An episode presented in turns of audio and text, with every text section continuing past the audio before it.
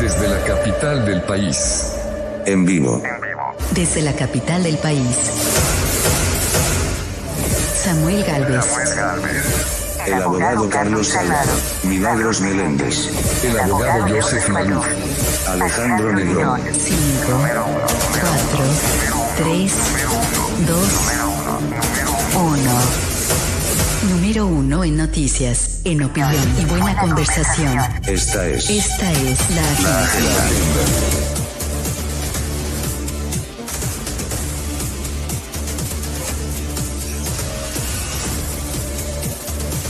Muy buen día, bienvenidos sean todos a la agenda número uno para información, noticias y buena conversación en la mañana. Happy Friday para todo el mundo.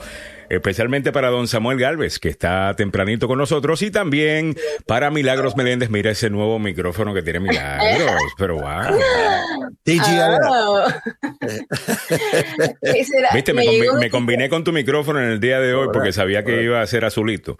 Ah, Oye, pero me veo bien grande. A ver, tengo que ponerme bien atrás para. tú eres, No, no, tú- no, no, que tú eres no, grande, no. Mili, tú eres grande, tú eres una mujer grande. Sí. Bueno, ¿y ahora? Ya, ahora Ok, sí. ahí estamos un poquito Mira más lentos. Sí, ¿cómo? Uy, de verdad, me voy a poner, me voy a cambiar de camiseta. Me voy a poner mi camiseta azul para estar combinada. Ok, está bien, aquí te esperamos, adelante. ¿Ok? ¿Ya? Eh, muy bien, bueno, voy a, lo único que sí voy a hacer es que voy a cerrar la cámara eh, para que no hagamos el show. Ya. aunque podría ser muy bueno para los números, obviamente, pero eh, Mili no se presta para... No, nada, nada, Mili, nada. Nada, Eh, nada, dale, nada. adelante, no, que te queda bonito ese, ese color ah, azul que estás buscando, obvio. Ah, eh, ¿Ya te cambiaste? ¡Wow! Ya. Pero tú eres Ya. superwoman, o sea, rapidito. Sí. Uy, pero ahora ya no combina mis, ya no combina esto. O sea, tengo que Ok, cambiar. ok, ve, dale, dale, dale, ve, ve cambiando, dale, dale, ve, dale, dale. Apaga, apaga, apaga. ¿Cómo no? ¿Cómo no? Ya. Esto es básicamente como cuando uno sale eh, con la pareja de uno, ¿no? Eh, es básicamente lo que sucede. Uno se pone a esperar hasta que, Ya. hasta que estén perfectamente listos. Ya. Bueno, comenzamos eh, el fin de semana. Deja eh, la- comencemos el fin de semana tan pronto el atuendo de Millie esté como Ah, tiene que estar. A ver, Millie, a ver, ¿qué, qué, cuáles son los accesorios eh, que estamos Ya. acá? Nada, o sea, tuve que cambiarme todo porque estaba de color. Eh, Millie, ¿Cómo se sé sincera? ¿cuántas veces al día tú te cambias la ropa? unas tres, cuatro. Una, como tres o cuatro. Lo que pasa, lo que pasa es que La Millie y ahora yo estamos en comunicación durante el día. Ya. Y siempre aparece con un nuevo atuendo. Eh, eh, No, no, no. ok, Alejandro, Ya, yo trabajo para la agenda, right, está bien, me voy con un atuendo, después hago ejercicios, me tengo que cambiar, claro, después me vuelvo a cambiar, right. a veces tengo que hacer otras grabaciones, tengo que hacer, eh, entonces me vuelvo a cambiar de ropa dependiendo si hace calor, si está más frío, Ujú. y luego ah, vuelvo a hacer ejercicios a veces, a veces, y o si cuando yo no hago ejercicios ya me quedo en pijama todo el día, así Vaya. que... sí, All right. So, muy bien. una- Ahí tenemos el, el schedule entonces. All right, muy bien. Eh, yo creo que me voy a quitar el suéter este porque estaba haciendo ejercicio esta mañana. Ay, ahora no estoy, fastidies, ahora estoy estoy es que ahora estoy sudando como un loco. Ah, tengo calor. All right, vamos a comenzar, que tenemos mucho en el día de hoy. Eh, vamos a comenzar con las Muchísimo. cinco cosas que debes saber antes de comenzar tu día en este viernes en la mañana. Vamos a comenzar con lo siguiente. Biden anuncia restricciones limitadas para las armas mientras aumenta la presión por tiroteos masivos. Así lo reporta CNN. Incluso, como siempre, hay noticia en este aspecto. sí. ¿Qué estamos escuchando ahí? Discúlpame que estoy compartiendo las páginas. Ah, vaya, ponlo, en mute. Perdón. Oye, una pregunta. Yo no sé si te estoy escuchando por el micrófono nuevo o si te estoy escuchando por el micrófono de la computadora. Ah, no ¿Podríamos solamente verificar? Si le puedes dar, dale un toquecito hacia el micrófono. No te estamos escuchando por ese micrófono. No, no. Ay, Eh, ya, mío. eso, recuerda lo que hicimos, lo- recuerda cuando, cuando entrenamos ayer. Sí, Eh, sí, sí, claro. sí, escogemos ahí, ¿no? En donde dice. Vamos- Vamos a escoger. Es súper sencillo. Mientras tanto, Samuel me puede poner al día con eso. Adelante, Samuel. Entonces, el presidente Biden, ¿qué fue lo que dijo? Oye, se está escuchando. Está escuchando todo. Eh, Bueno, el ¿Qué pasó? presidente Joe Biden eh, dijo lo siguiente ayer en el Jardín de la Rosa de la Casa Blanca. A ver. Gun violence in this country is an epidemic. Mm. La violencia con armas en los Estados Unidos es una epidemia. Déjenme decirlo de nuevo. again. Gun violence in this country is an epidemic, and it's an international embarrassment. Es una vergüenza internacional Ya. So let me be clear. This is not a partisan issue among the American people. Esto no es un tema que es eh, partidista entre la- el pueblo de los Estados Unidos. A- apáralo ahí, Samuel. Realmente no lo es. Realmente no lo es. Hay una mayoría del país que está de acuerdo con las verificaciones de antecedentes y el resto, y a eso es lo que se refiere el, el presidente Biden. Continúa, eh, Samuel. Eh, ¿Cómo no? To, by the American people as an American issue. Esto es un tema a nivel nacional. And I'm willing to work with anyone Y estoy dispuesto a hablar con cualquiera to get these done. para que fini- fi- finiquitemos todo esto. And it's long past time that we act. Mientras más perdemos el tiempo. I know that the conversation about guns in this country can be a difficult one.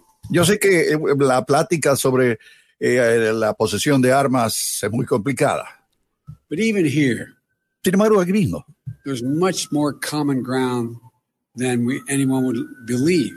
tenemos muchas cosas en común de lo que mucha gente piensa. There's much more common ground. Tenemos muchas cosas en común. Everything that's being proposed today is totally consistent with the Second Amendment. Todo lo que hemos, eh, estamos proponiendo ahí está acorde con la segunda enmienda. And there's a wide consensus behind the need to take action. Y hay un consenso enorme para tomar algún tipo de acción. No matter how long it takes, we're going to get these passed. No importa el, el tiempo que tome, vamos a tratar de aprobarlo. We're not going to give up. No vamos a dar nuestro brazo a torcer. We have an opportunity to fulfill the first responsibility of government Eh, tenemos la oportunidad de que el gobierno finalmente se haga responsable keep our people safe. y que mantenga a la gente segura. Es la primera vez en muchos años, Alejandro y Mili, Ya. que un presidente de los Estados Unidos habla de esta manera. Así es. Es, es- Bueno. es algo, es- Ya. es algo fuera de lo común. Es, es algo, yo quiero anotar dos cosas aquí. Que yo quiero anotar Uno- una sola. Qué lindo suena tu micrófono. Gracias. Suena fíjate- lindo tu micrófono, se ve lindo tu micrófono, o sea, va contigo, o sea, magnífico. Y muchas gracias, Alejandro. Viste, ayer eh, posteé mi, mi regalo. ah, ¿Viste lo bueno, feliz que yo me pongo hora? cuando los sonidos, cuando todo suena bien y, y todo lo técnico suena bonito? Me pongo feliz. Hazme feliz, Mili. Hazme feliz. Claro que sí, ya. Alejandro, yo siempre te hago fez. ¿ok? Yo sé Así que sí, no yo sé que sí, yo No sé que sí. con esto. Es cierto. Pero, pero no, ahora Adelante. más feliz te voy a hacer. ¿Sabes qué? Y, pero hay un pequeño detallito. Me compré los micrófonos, que diga los audífonos. Poner el día con eso. Adelante, Samuel. entonces. Bien. perdón, perdón, perdón. Y, me, los, me los compré y por alguna de esas razones, ayer fue un día muy loco aquí en casa que les digo, a mi hija le hicieron más exámenes Ya. ah, y entonces la hincaron por todos lados y la pobre no podía ni caminar. Eh, pero ahí vamos, ahí vamos con Bueno, sus yo te, pruebas. pero yo te compré unos audífonos. Te llegan hoy. Ah, me llegan hoy día. No te recuerdas. Ya, te Sí, llegan hoy. sí, Así que pero bueno. pendiente, pero con- va- va- vamos a continuar, vamos a continuar. Disculpa, Mira, fui yo, fue culpa mía, culpa mía. Yo me puse a hablar de, de lo técnico. Adelante. Yo quería hacer dos puntos aquí. Ya. Uno, que ya hay muchos que están diciendo que lo que eh, Biden ayer estuvo eh, anunciando es, es muy poco, ¿no? O sea, a las promesas que él ha dado, porque de todas maneras él está pidiendo que el Congreso apruebe las medidas para tener este mayor control de armas, específicamente con lo que estábamos hablando ayer de las armas artesanales que se fabrican sin ninguna serie y entonces no le pueden hacer un seguimiento a las personas, no le pueden eh, hacer un chequeo de un récord, cómo están mentalmente, cómo están criminalmente, porque se hacen estas armas por partes. Entonces, allí es donde está atacando la, la norma, el decreto, pero tiene muchas limitaciones en- con otros puntos. Y esto sucede, ese es un punto de lo que yo quería dar, pero esto sucede precisamente cuando hubo dos tiroteos más. Ayer mismo eh, hubo eh, disparos donde falleció, bueno, primero el miércoles, ¿no? En Carolina del Sur, toda una familia, un doctor, su esposa, sus dos nietos y una persona que estaba trabajando en la casa del doctor, eh, murieron a causa de los disparos de un hombre que aparentemente era su, su paciente, el paciente del doctor, y que es un ex miembro de la NFL. O sea, esto... Ya. eh, Su nombre es Philip Adams. Philip Adams, ¿no? Tiene. ¿Cuánto eh, este jugador, no? 33 años, jugó de corner eh, para varios equipos como los 49ers, los Halcones de Atlanta. O sea, supuestamente Y- mató al doctor a la esposa. a la esposa, A la pero yo, yo leí el título, eh, bueno, leí la noticia y decía mató al doctor y a la esposa, pero no sé si es la esposa del doctor o la esposa de él. No, no, la esposa era del doctor. Del el doctor, doctor. estamos hablando del doctor, eh, estaba en su casa, se- 70 años, el doctor, un prominente médico con muchos años de práctica ahí en Carolina del Sur, la esposa de 69 años y los dos nietecitos de 9 y 5 Cinco años, años, que estaban allí. Estamos hablando del doctor Robert Leslie, la esposa Barbara Leslie, dos, los dos nietos, Ada Leslie, Noah Leslie, y había una quinta víctima, James Lewis, que estaba trabajando en la casa. Está Y- arreglando el aire acondicionado, tú. Imagínate. Entonces, la hermana de- del exjugador eh, ya salió diciendo que eh, él tenía problemas mentales. Eh, se suicidó a las finales, o sea, no se sabe qué es lo que pasó. O sea, la relación que ha habido es que era médico, él era el médico de, de- de esta persona, ¿no? Y hay muchas teorías ya que están por ahí surgiendo. eh, otra vez, la gente que juega fútbol americano se afecta por los concussions que tiene, por los golpes que tiene, Mm. pero eso, eso todavía no está en, el- en, como decir, en el tapete. Eh, Ya. Esto ocurrió el miércoles, ¿no? Y ayer precisamente, cuando también claro. estaba eh, anunciando el presidente Biden lo que eh, estas medidas, también hubo un tiroteo en Texas. Una persona perdió la vida y varias quedaron heridas. El sospechoso está bajo custodia y era empleado del lugar en el que se registró esta mortal balacera. Entonces, esto, como dice el presidente, es una pandemia. Hace menos de un mes, 18 personas murieron, seis asiáticas en Atlanta, luego también en Colorado, y, y- y esto es algo que se repite y se repite. Y, y las, y las seis órdenes ejecutivas que ha dado el presidente, eh, que tiene que ver con limitación, eh, parece que, o sea, eh, mm, falta mucho más. Hay algo que tam- me Ya. pareció importante de una de las órdenes ejecutivas, es que va a dar más dinero Por lo menos mil millones de dólares a las personas, a los, a los centros comunitarios, ¿no? Para tener un mayor reach, para tener un mayor alcance y poder eh, trabajar con la gente.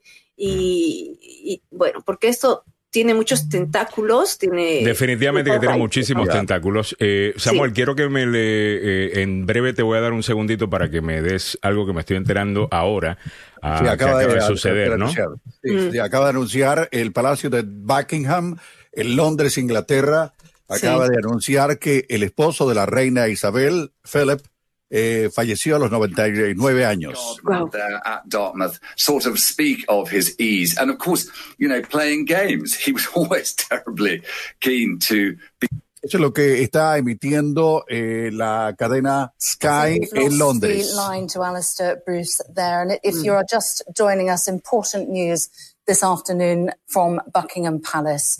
The statement reads It is with deep sorrow that Her Majesty the Queen announces the death of her beloved husband, His Royal Highness, the Prince Philip, Duke of Edinburgh. Ya. Ok, eh, usted ya se enteró, se murió el príncipe Felipe de Inglaterra, esposo de la reina Isabel, a la edad de 99 años. 99 años, wow. Tenía problemas, tenía muchos problemas eh, eh, Bueno, físicos. eh, no es por nada, pero eh, en el día de hoy este, este suéter es literalmente Royal Blue. Ah, es, Ah, ok. es el azul, azul real. Así que no sabíamos que íbamos a estar discutiendo la realeza. Como sabes, yo tengo mis problemas con cualquier cosa que sea rey, príncipe, princesa. Estamos dos, compadre. Eh, yo sé que tú estás de acuerdo, Samuel. Yo creo que la mayor parte de la, de la gente. eh, no, pero al final del día eh, es un hombre que ha visto y participó en algunas de las decisiones más importantes del siglo XX, ah, como esposo de la eh, reina Isabel. Ah, las cosas que vio eh, este hombre y en las que participó durante sus 99 años ah, realmente son, son impactantes. Y vivió una vida, eh, eh, ¿qué te podría decir? Como hombre y su personalidad, porque si analizas la personalidad del príncipe Philip, que era este tipo ah, o, you know, alfa male, eh, pelo en pecho, eh, tal cosa, y tener que tomar una posición eh, de segunda, eh. ¿no? Ah, Claro. Y esto ha sido documentado eh, muchísimo. Otras personas no tienen ningún. bien. Otras- muchas personas no tienen problemas claro. con eso, pero para él aparentemente sí fue muy difícil y causó muchos problemas en esa relación eh, con la reina. Ah, y hasta se le escapó un par de veces aparentemente a la reina. Ah, so hay mucho que estarán comentando en el día de hoy sobre la vida del príncipe Philip, que ha muerto a los 99 años. Cuando Sí. tengamos más detalles, los estaremos comentando, pero vámonos con las otras cosas que están pasando en el día de hoy. Ayer en el juicio de George Floyd, wow, eh, creo que le fue súper mal a la defensa ayer, Malísimo. pero, Malísima. pero siempre como uno dice, ¿no? Eh, eh, todavía falta la defensa. Eh, estamos escuchando actualmente el caso de los fiscales. Todavía falta escuchar la defensa, pero Sí. los expertos que tenían ayer dejaron más que claro que aquí lo que sucedió es que David Chauvin mató a este hombre. Así es.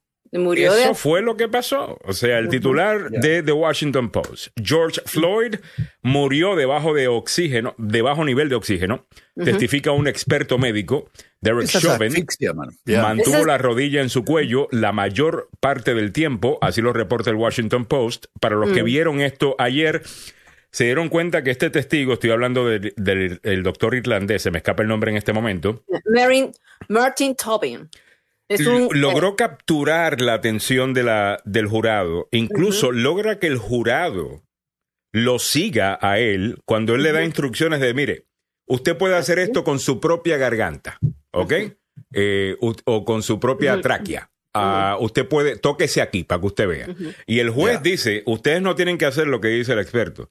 Sí, sí, y sí, como pero quiera el jurado lo estaba haciendo. O sea que el jurado estaba, como dicen, engaged. Engage estaba totalmente siguiéndole. Ya. Mira, sigue, sigue Alejandro, pero quiero hacer punto de que cuando de- normalmente cuando tienes a testigos de que la semana pasada que vimos testimonios bien fuertes y cuando ya vienen los que son estos técnicos, Ya. ¿no? Los expertos es ya como aburrido, como se le, se le pierde la atención, pero al contrario, aquí la atención estuvo totalmente puesta en este, eh, Médico en irlandés. este neumólogo, es un neumólogo que luego voy a explicar más o menos qué es lo que estaba diciendo, pero escuchemos cuando le preguntan a, a él sobre la causa de muerte y qué es lo que él responde. Yes, I have. Uh, would you please tell the jury what that opinion or opinions are? Yes, uh, Mr. Floyd died from a low level of oxygen. And this El señor Floyd murió de un bajo nivel de oxígeno. that we see, and it also caused uh, a PEA arrhythmia that caused his heart to stop. Que le, le causó arritmia cardíaca que hizo que su corazón dejara de latir. Ujú. Observe whether Mr. Floyd's breathing was impacted by the handcuffs and the placement on the street. Yes, I was. Uh, what did you observe, Dr. Tope? What, what I observed is particularly is in terms of the hands of the police and the handcuffs, particularly on the left side. So they were forcing his left wrist up into his chest, Yeah. forcing it in. Ya. ¿Le puedes subir un La poquito el volumen? Por Sí. La, la presión que tuvo eh, eh, Floyd por parte de la policía en la parte izquierda de su espalda estando esposado fue eh, lo que también causó. Sí, cu- cuando le preguntan, ¿no? Si el haber estado presionado ahí en, la- en, en- en- sobre la, ¿cómo se dice? La pista, Ya. street, ¿no? La calle, En el pavimento, vaya. sí, en el pavimento. Entonces, seguimos, mira, sorry. it high up. And you have to keep in mind that the opposite side of this is the street. So he was being squashed between the two sides. And so this meant that he couldn't exert his pump handle because, I mean, the street totally blocked his pump handle. There was no way he could do any front to back movement. And Muy bien. again, the way they were pressing. Eh, ¿Podemos traducir un poquito lo que está diciendo? La presión que recibió eh, Floyd eh, cuando estaba contra el piso fue enorme eh, porque la caída de la, del pavimento era hacia la parte izquierda de su pecho y es ahí donde había la presión por parte de, de los eh, pol- policías que lo estaban tratando de controlar y posteriormente eh, vino Chauvin y le puso la rodilla eh, en el cuello. Básicamente eso es lo que estaba tratando de explicar el médico, Alejandro.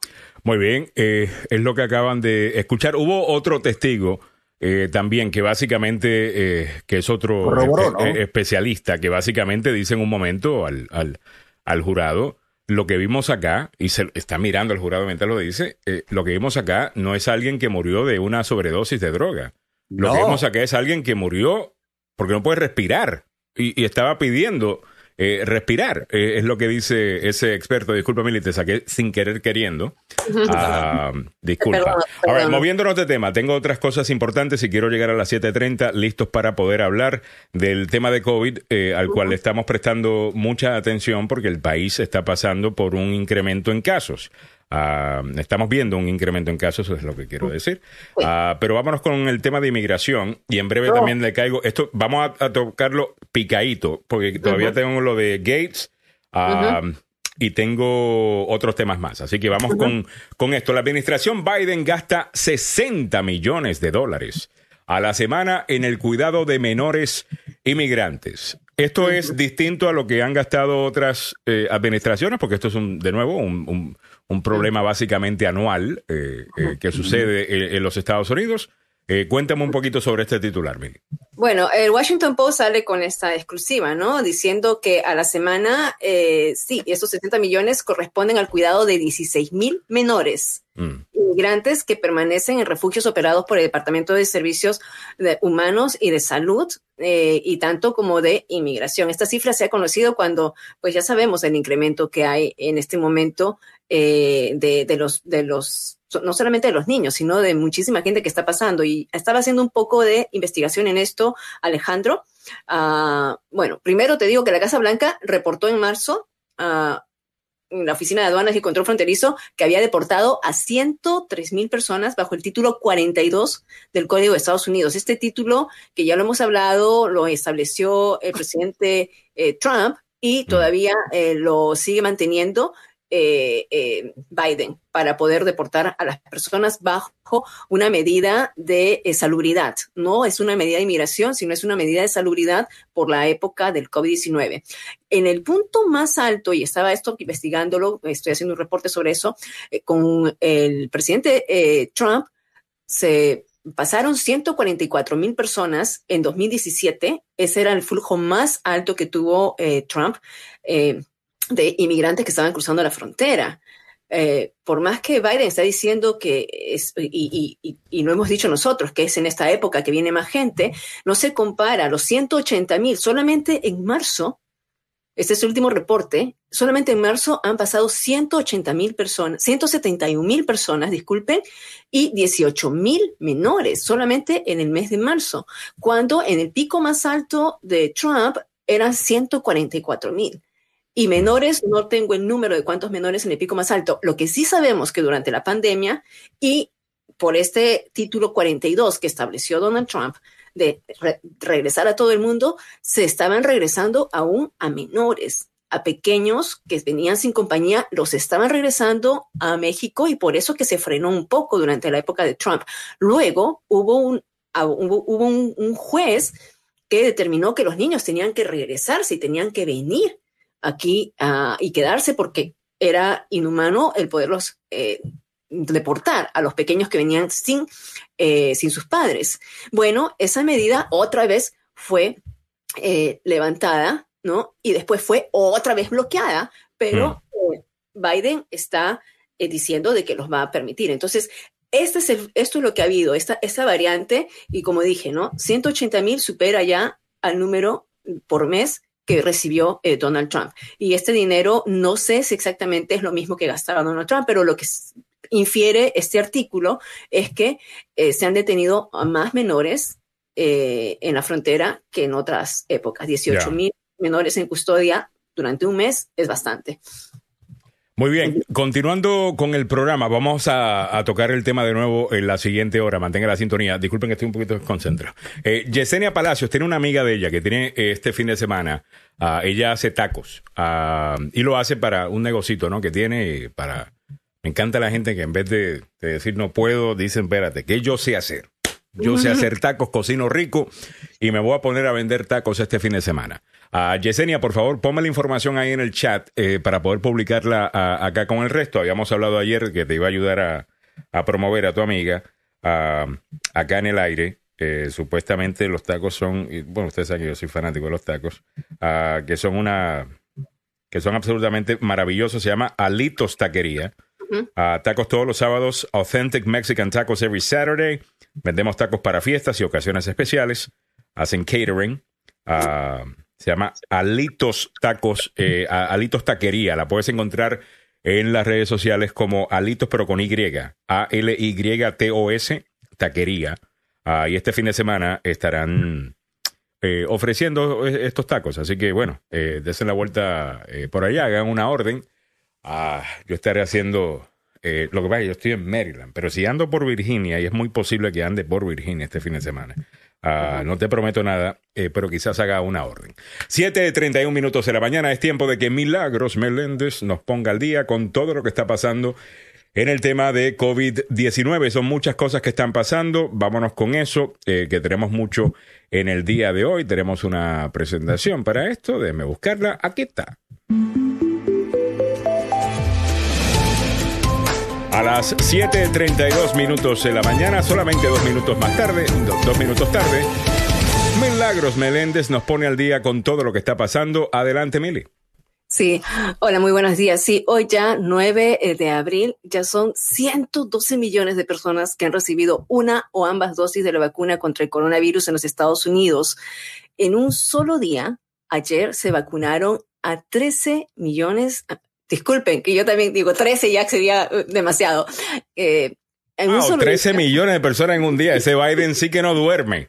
Ah, No, yo también estoy haciendo multitask, estoy haciendo multitask tratando de compartir el cuadro y entonces me enredo. No, pero en un solo día, ayer se vacunaron a 3 millones de personas, un hecho que eh, pues supera las expectativas y que nos pone en un lugar muy de preferencia y en los ojos de todo el mundo porque Estados Unidos se ha levantado de lo que es, era una nación que estaba por lo bajo en el liderazgo de combatir el COVID, ahora somos, estamos en la punta, ¿no? Estamos en, en- en admi- admirados por todos porque eh, estamos vacunando ya al 20% de la población de personas. Mala mía, mala si mía. ustedes sí, 20% de la población ya está vacunada. Alejandro, te, te compartí por favor el cuadrito eh, del Washington Post. Thank you. Ahí está, mira qué Entonces, lindo.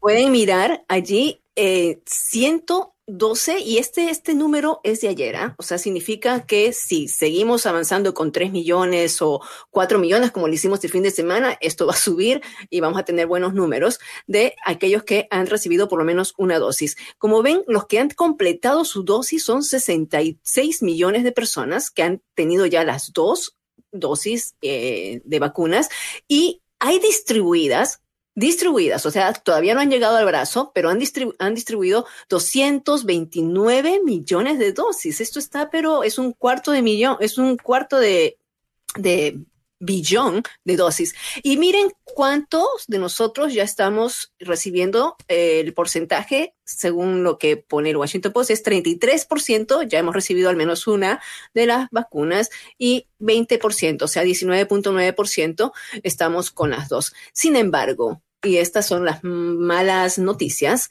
es que el índice de fallecimientos ha subido, o sea, mientras que nos manteníamos por debajo de los mil, ahora estamos precisamente, ayer fallecieron mil personas y nos están ubicando en casi 560 mil eh, fallecidos que estamos eh, registrando en este momento.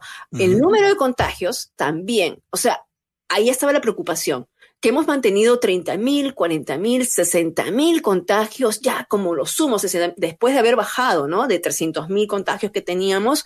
Ahora, otra vez, hay un pico que lo hemos venido anunciando, este pico más jóvenes están infectando, eh, eh, hay más variantes que son más contagiosas, y lo que ha elevado, que en un solo día, chicos, estábamos bien, pero otra vez, en un solo día, ayer se registraron 79.500 nuevos casos. Entonces ya tenemos 31 millones de contagios. Mientras tanto, Y nos vamos con la primera noticia. Fauci dice que los nuevos casos del COVID-19 se encuentran a un nivel inquietante, como lo hemos dicho, ¿no? Ya que eh, Estados Unidos está preparado para un aumento repentino. Cinco estados. Wow. Y aquí hay cinco estados que están representando el 43% de los nuevos casos del COVID-19 en el país. Y eh, por más que Estados Unidos está vacunando rápidamente a su población. En otra noticia, eh, la alcaldesa del Distrito de Columbia espera una reapertura completa de las escuelas para el otoño. La señora Muriel Bowser ha dicho este jueves que estaría abriendo las citas para la vacuna contra el COVID-19 al público en general a partir de la próxima semana, el 12 de abril, una semana antes de lo que se había anunciado. Y esto preparando para que eh, los chicos puedan ir a la escuela. La alcaldía anunció que estarían aumentando en un 3.6% los fondos por estudiante para el próximo año escolar y dijo que Bowser está eh, planeando para que todas las estudiantes y educadores estén de regreso, como dije, a las aulas los cinco días de la semana. En este momento solamente van dos días a la semana. Otra de las noticias que tiene que ver aquí con el área metropolitana y que son muy buenas para los que viven en Maryland, centros masivos en ese estado ofrecerán vacuna contra el COVID, escuche bien, sin cita. El número de dosis que serán ofrecidas sin cita en los centros de Hurstown y Salisbury será limitado. Son tres centros de vacunación masiva contra el COVID-19 en Maryland que ofrecerán diariamente un número de inmunizaciones sin necesidad otra vez de eh, alistarse o registrarse. Los sitios en Hurstown, Baltimore y Salisbury abrirán unos 200 puestos desde las 10 de la mañana hasta las 2 de la tarde. Esto lo voy a poner en el chat. Los centros están localizados en el MT Bank Stadium y el, esto está- sí. Ajá. Ahora, la gente está manejando mucho para conseguir sus citas. Tú lo hiciste, tú manejaste Ajá. más de 40 minutos. Sí. Eso se está viendo de una manera regular. Y luego, para terminar este segmento y después comentamos, Ya. este, vamos a decir cómo recibir una vacuna contra el COVID-19 otra vez en Maryland. Ya todos los residentes son elegibles para la vacuna y hay dos maneras de recibirla, a través de un sitio masivo o en una clínica local. Los funcionarios, estata- los funcionarios estatales están recomendando que primero te preregistres para inmunizarte en uno de los centros masivos ah, para buscar esta cita. Lo único, no, por favor, no agendes dos citas para la vacuna. Si necesitas asistencia, puedes llamar y ahí no sé si lo podemos poner en pantalla, Alejandro, si lo puedes sacar o, no.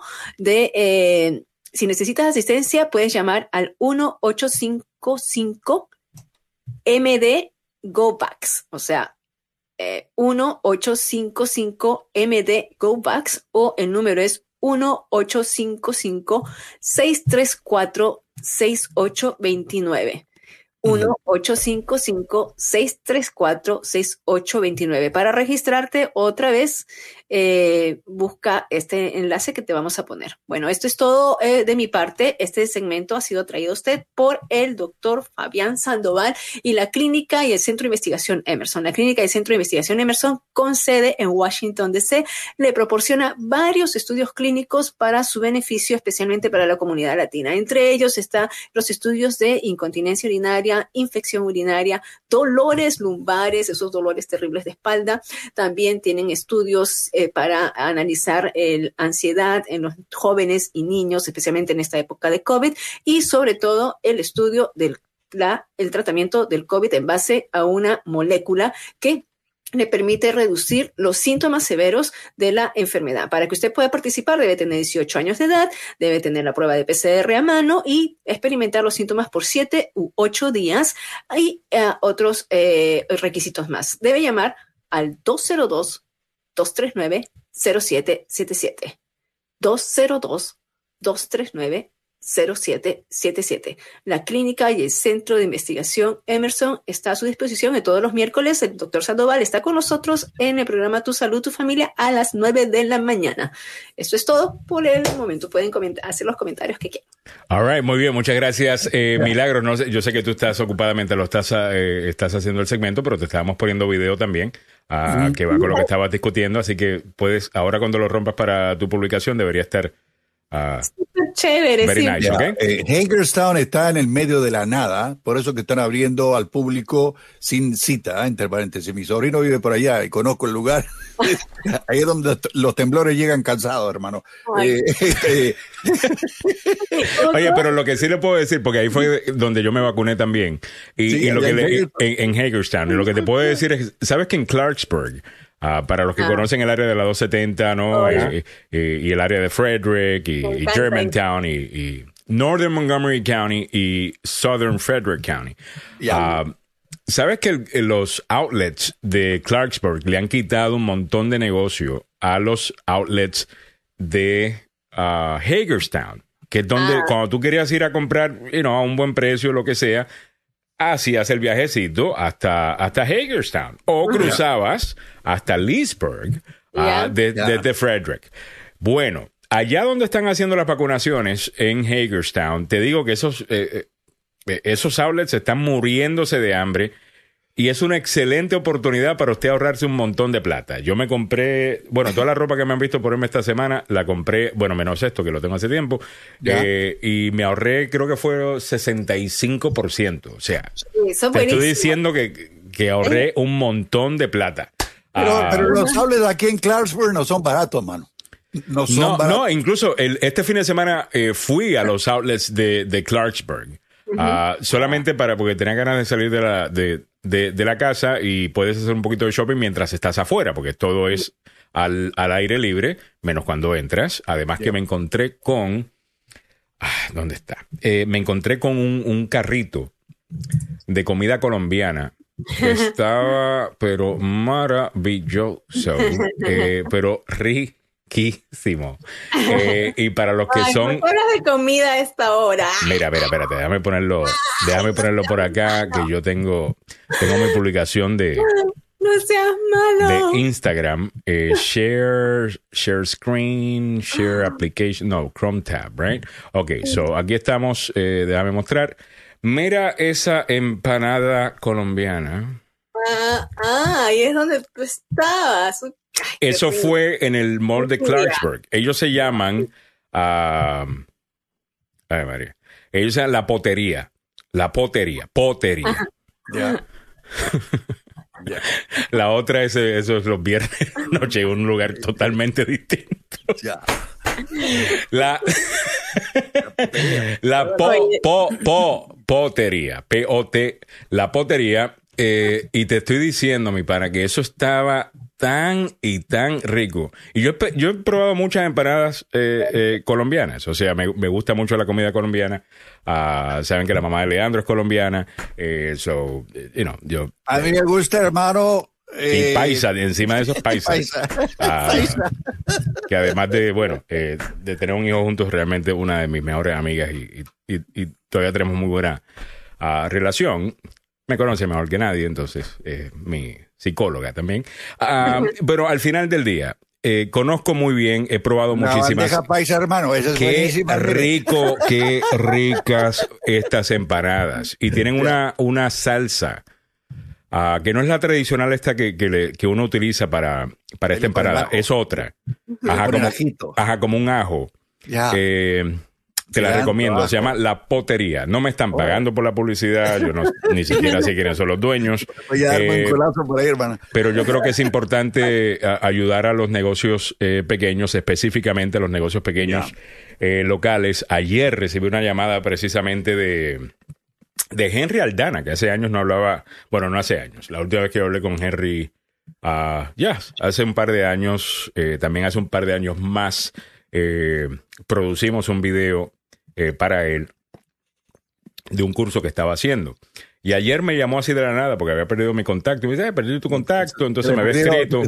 Cuando, cuando hizo el cambio de teléfono, Ajá. se le se olvidó ponerlo todo en el archivo. Eh. Me llamó a mí también. Ya. Y, y, Y, ahora bueno, lo tenemos en, en Facebook, así que está ahí por, eh, por Facebook también, Henry Aldana. saludos a Henry. Eh, y Henry, que como ustedes saben es un eh, empresario del área metropolitana de Washington, es eh, contador, Contador. contador público, es ah, motivador, Ah, también le, le gusta enseñar mucho, ¿no? A través de las redes sociales. Ah, y, y el resto me estaba diciendo, mira Alejandro, hay un problema grandísimo, hay un montón de fondos que han sido aprobados para pequeños negocios, para restaurantes. Incluso me estaba diciendo, hay dinero, Alejandro, hasta para promotores.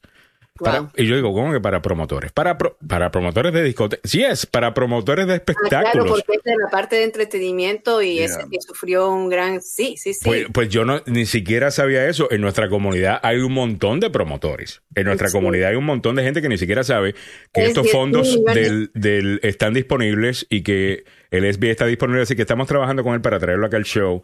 Ah, eh, a, a él y a, y a otros también eh, para que puedan hablar del tema. 7.46 minutos en la mañana. All right, ¿Tenemos vámonos a... Yo sé, y está con nosotros también por ahí, Ay, hablando...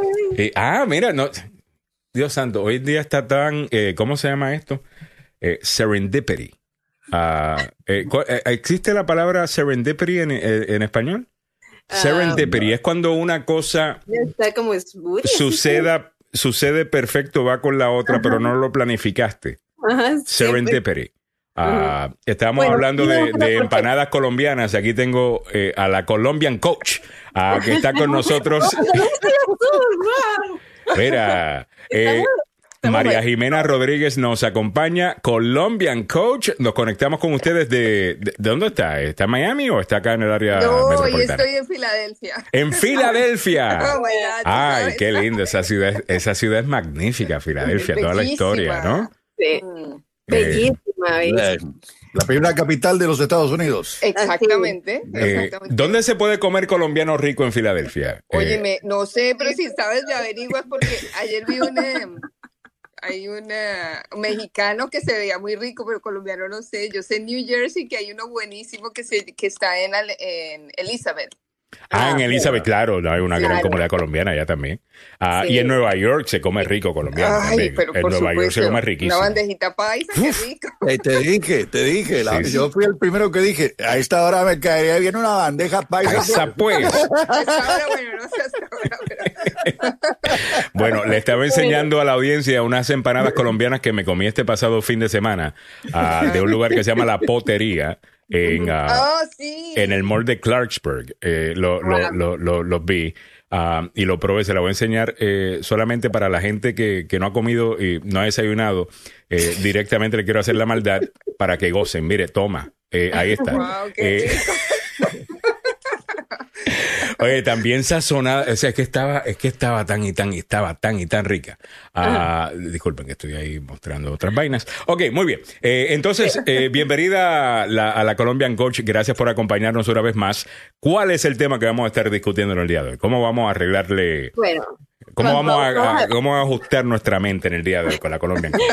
ah, ah, María Jimena estaba sugiriendo el tema y que tiene que ver mucho ahora con lo que nos causa felicidad, ¿no? Ah, ¿Qué es la felicidad? Eh, que es relativo. ¿Se nace con siendo feliz? ¿Se hace uno eh, feliz?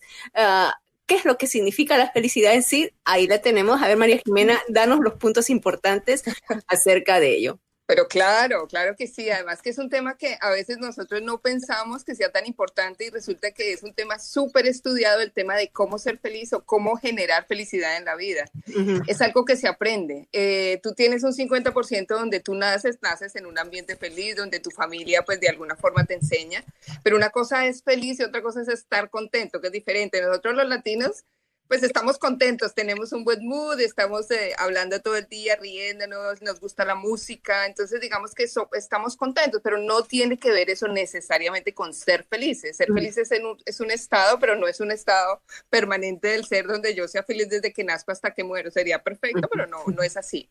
Entonces, eh, yo hace muchos años yo me dediqué a estudiar ese tema porque es un tema que me gusta. Yo me considero una persona feliz, como Ujú. que, como que, pero por aprendizaje, ¿me entiendes? Aprendiendo cómo se hace y, y, y les quiero dejar a ustedes y a todos nuestros eh, oyentes y eh, que nos están viendo.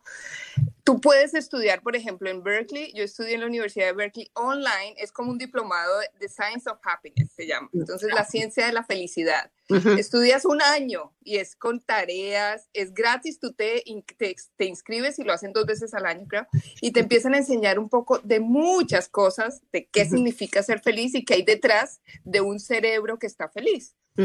Entonces, sí, muy chévere. Y lo que más me llamó la atención de eso fue básicamente, eh, se llaman los peak moments. Entonces es, ¿cuáles son las cinco, las cinco cosas que a ti te gusta hacer en la vida? Lo, más, lo que más te guste hacer. Eh, y yo les pregunto a ustedes, o sea, ¿qué, qué les gusta hacer así como, no sé, cantar, bailar o hacer eh, radio, qué sé yo? A mí, mis cinco cosas es ah, interactuar con la gente. Yo amo, yo soy como le dicen una um, people uh, lo- así lover. Yo me enamoro de la gente. Yo amo a la gente. Me gusta relacionarme. Esa es una de las cosas. Eh, me gusta bailar. Oh, me fascina bailar. Me fascinan los postres. Wow. Si tú me das un postre así, yo me- me- me- soy feliz. O sea, el tipo de postre que me des, soy feliz. Eh, me gusta estar en familia. Soy una persona que le encanta estar en familia. Eh, y las aventuras. Dime tú, la semana pasada, hace dos semanas, me, me dijeron, vamos a hacer hiking. Eran cuatro horas de hiking. Terminamos haciendo siete horas de hiking, subiéndome por unas piedras rocosas. Y esto, mira, yo estaba Ah, qué feliz. lindo, qué bonito. Yo estaba feliz. Sí, sí, muy bonito. Yo voy a publicar las Chévere, fotos. chévere, chévere. No, no, le- eh, mira, este Wonder Woman, ten cuidado, ¿ok? Porque eh, tú también algunas veces te pasas eh, Sí, bueno, sí. montándose ahí. Bueno, pero lo bueno es que tú disfrutas muchísimo. Eh, ahora, eso es la personalidad de Millie, ¿no? La, la- Millie tiene esa personalidad, le gusta interactuar con otras personas. Hay otras personas que encuentran su felicidad en la solitud. Eh, eh, en, en- Sí, en- en la soledad. en la soledad, perdón, eh, solitude, perdón, es lo que quise Sí, decir. el Ah, Spanglish. el Spanglish, disculpen, en la, en la- en la soledad o eh, dedicándose tiempo no a, a bajar el volumen. Eh, la meditación. a la el meditación. silencio, sí. Tal cosa. Eh, ¿Eso lo debemos hacer de vez en cuando y de cuando en vez? ¿O, o la soledad puede llevarnos a, a- a la depresión también? Estar demasiado tiempo solo nos puede llevar a, a no sentirnos felices. A No, definitivamente una conexión total con la soledad tiene que ver más con la muerte. Es alguien que está más inclinado hacia la muerte que hacia la vida. No es malo estar solo, porque a mí me encanta, por ejemplo, pero si es todo el tiempo, la- si tú dejas de, no sé, interactuar con la gente por estar solo, ahí ya empieza el problema. Si ya no es natural para ti ver gente, sino más bien estar solo, ahí es que tenemos que mirar por qué estás tanto tiempo solo. Pero Claro. lo que tú dices, la meditación es fantástica, eh, estar en, momento- en momentos de, de soledad y de introspección también es una delicia. Y, y lo que sugiere tal Ben Shahar, que es la- el psicólogo pues, más importante en este tema de felicidad, es que tú hagas este tipo de cosas por lo menos cinco veces en la semana. De Mm, las cinco cosas que más te gusta hacer, o sea, las hagas por lo menos cinco. todas. Yes. No, pues imagínate, entonces tu mood siempre va a estar, tienes, eh, va a estar arriba. Ah. Eh, y tienes herramientas para cuando estés triste, ya sabes qué hacer, porque eso es importante también. Sí, cuando estoy triste me trago una, un bote de, Apple Pie. No, Ah, de no Apple Pie, vaya, sí. Otras No, personas claro, obviamente se toman el bote de tequila, eh, pero ya usted toma el bote que usted quiera. Eh, es cosa realmente personal, eh, no, aquí no juzgamos a nadie. Eh, pero sinceramente hablando, eso no es necesariamente cuando uno está buscando la felicidad a través de la comida, a través del alcohol o una droga, algo que realmente te haga escapar de tu realidad. Ah, eso también puede ser señal de, de que hay problemas, ¿no? Claro, no, eso es evadir, básicamente. Eso es evadir Estás eso. tapando, estás tapando tu Mm. felicidad con la comida. Por ejemplo, cuando tú empiezas a trabajar con gente obesa, te das cuenta que la obesidad tiene mucho que ver con, con los miedos. Por ejemplo, si yo soy obeso, yo no voy a tener una relación de pareja porque no me van a querer, porque estoy feo, porque estoy gordo. Ya. Eh, y cuando miras hacia atrás, normalmente en la niñez hay, han habido bastantes cosas ahí. Entonces, yo tapo con, o si yo tengo, digamos, el tema del alcohol, que solo soy feliz con el, el alcohol o las drogas, pues obviamente estoy, tengo una conducta evasiva y tengo que mirar, normalmente eso viene de, de la figura del padre, ¿no?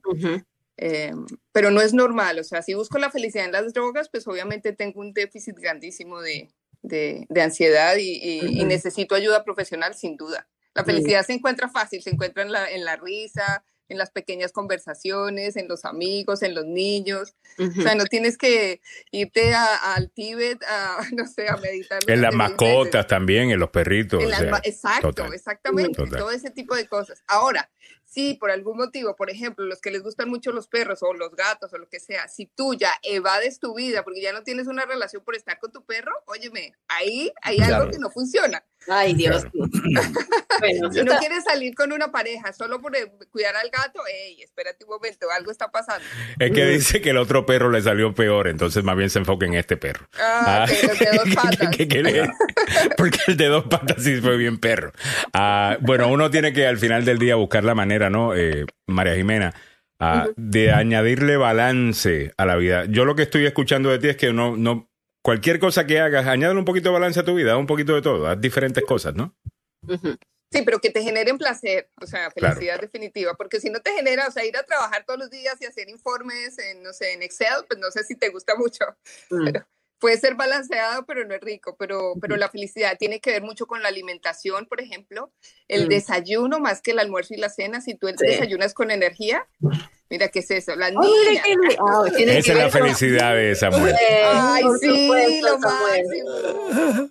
Bueno, yo también esta- este fin de semana estaré poniendo alguna foto porque viene Gianni Lexa eh, para acá con, eh, con, eh, con Rafael, mi Rafael. nieto, con mi nieto.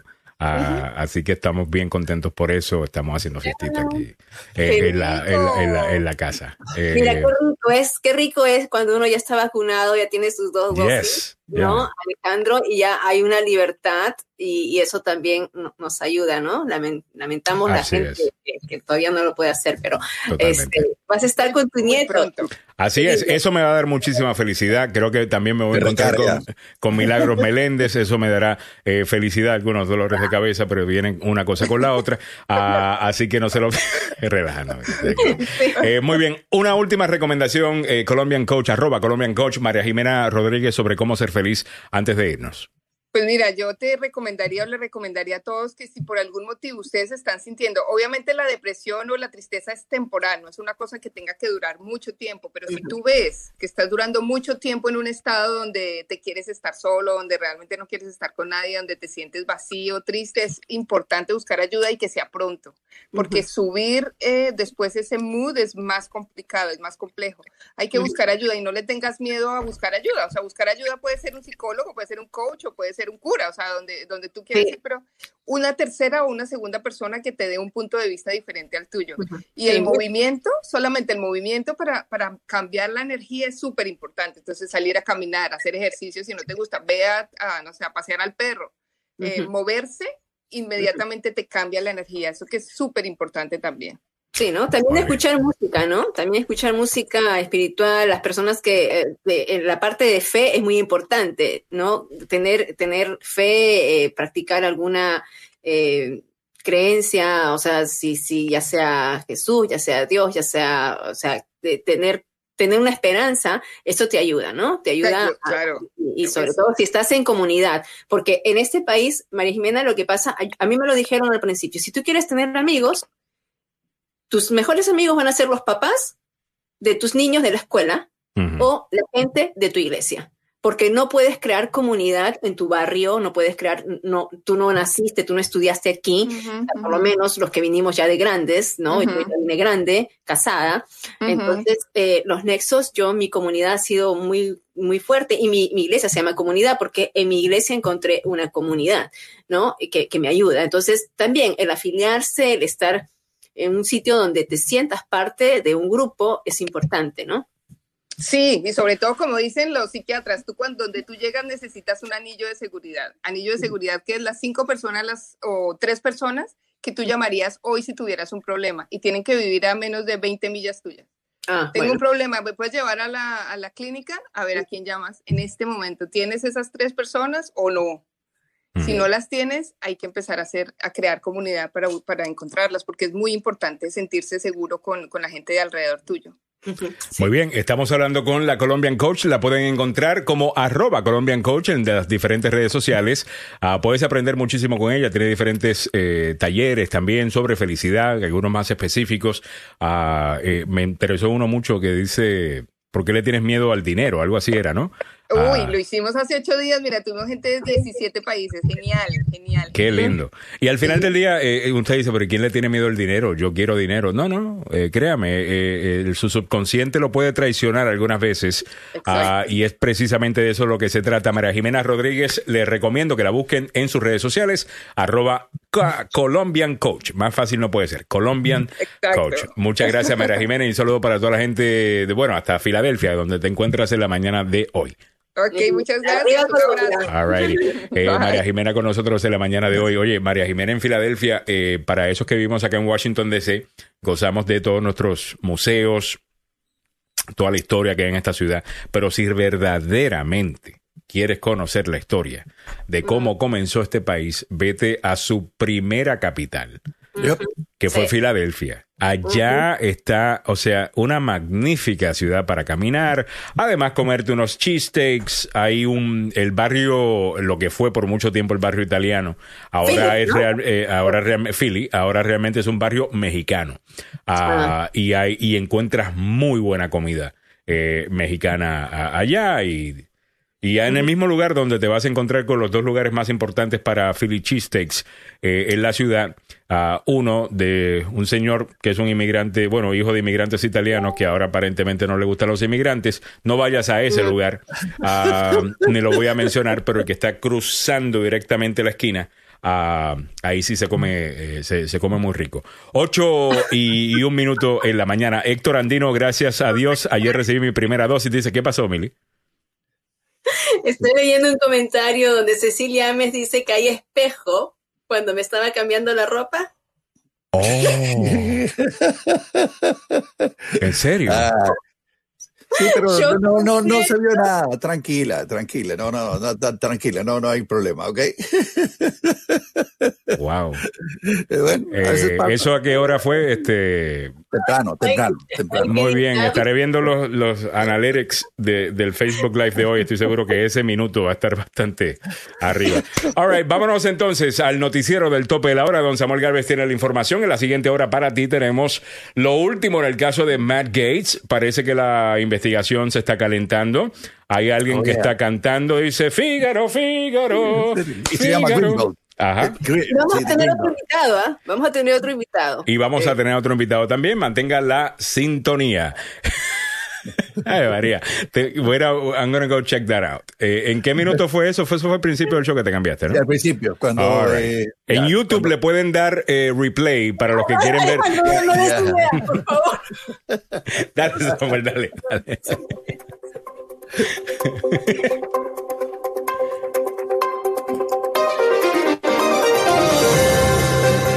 El gobierno del presidente Joe Biden invierte 60 millones de dólares a la semana para albergar a menores no acompañados.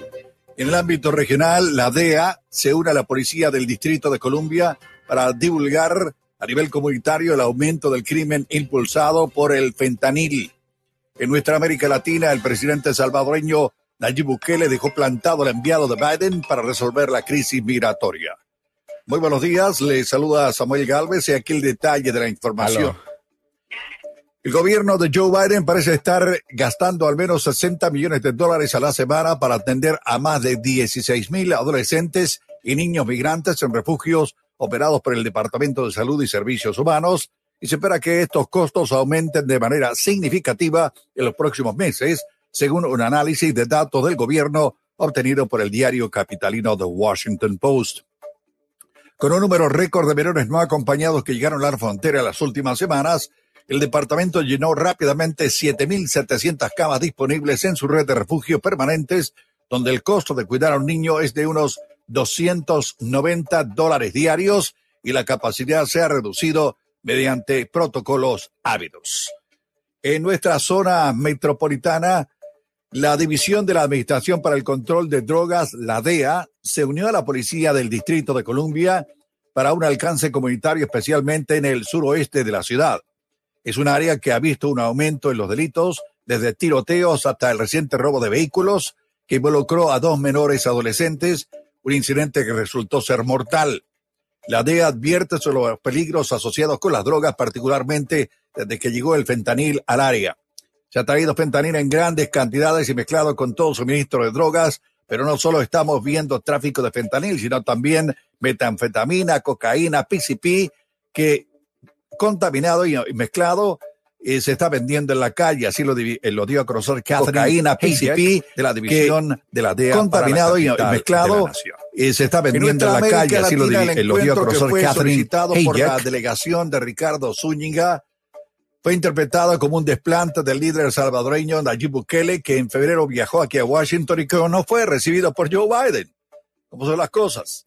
El encargado del presidente Biden para lidiar con las causas de la crisis migratoria, Ricardo Zúñiga, culminó un viaje por Centroamérica sin reunirse con el presidente de El Salvador, como tenía previsto, en lo que supone un nuevo gesto de distanciamiento entre los gobiernos de ambos países, en un momento en que el número de centroamericanos que llegan a la frontera sur de esta nación alcanzado niveles máximos en casi dos décadas.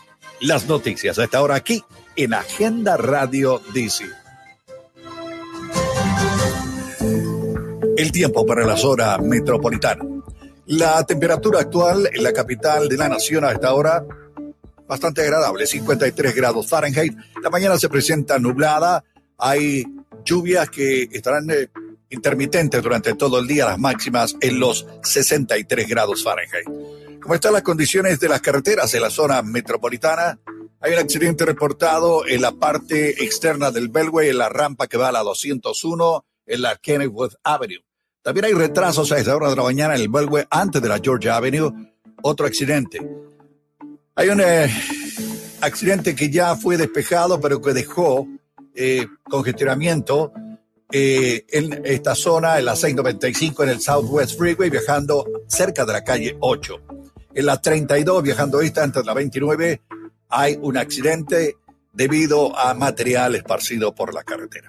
Así están las condiciones de las carreteras en la zona metropolitana de Washington a esta hora de la mañana y a este principio de fin de semana. Desde la capital del país. En vivo. Desde la capital del país. Samuel Galvez. El abogado Carlos Salgado. Milagros Meléndez.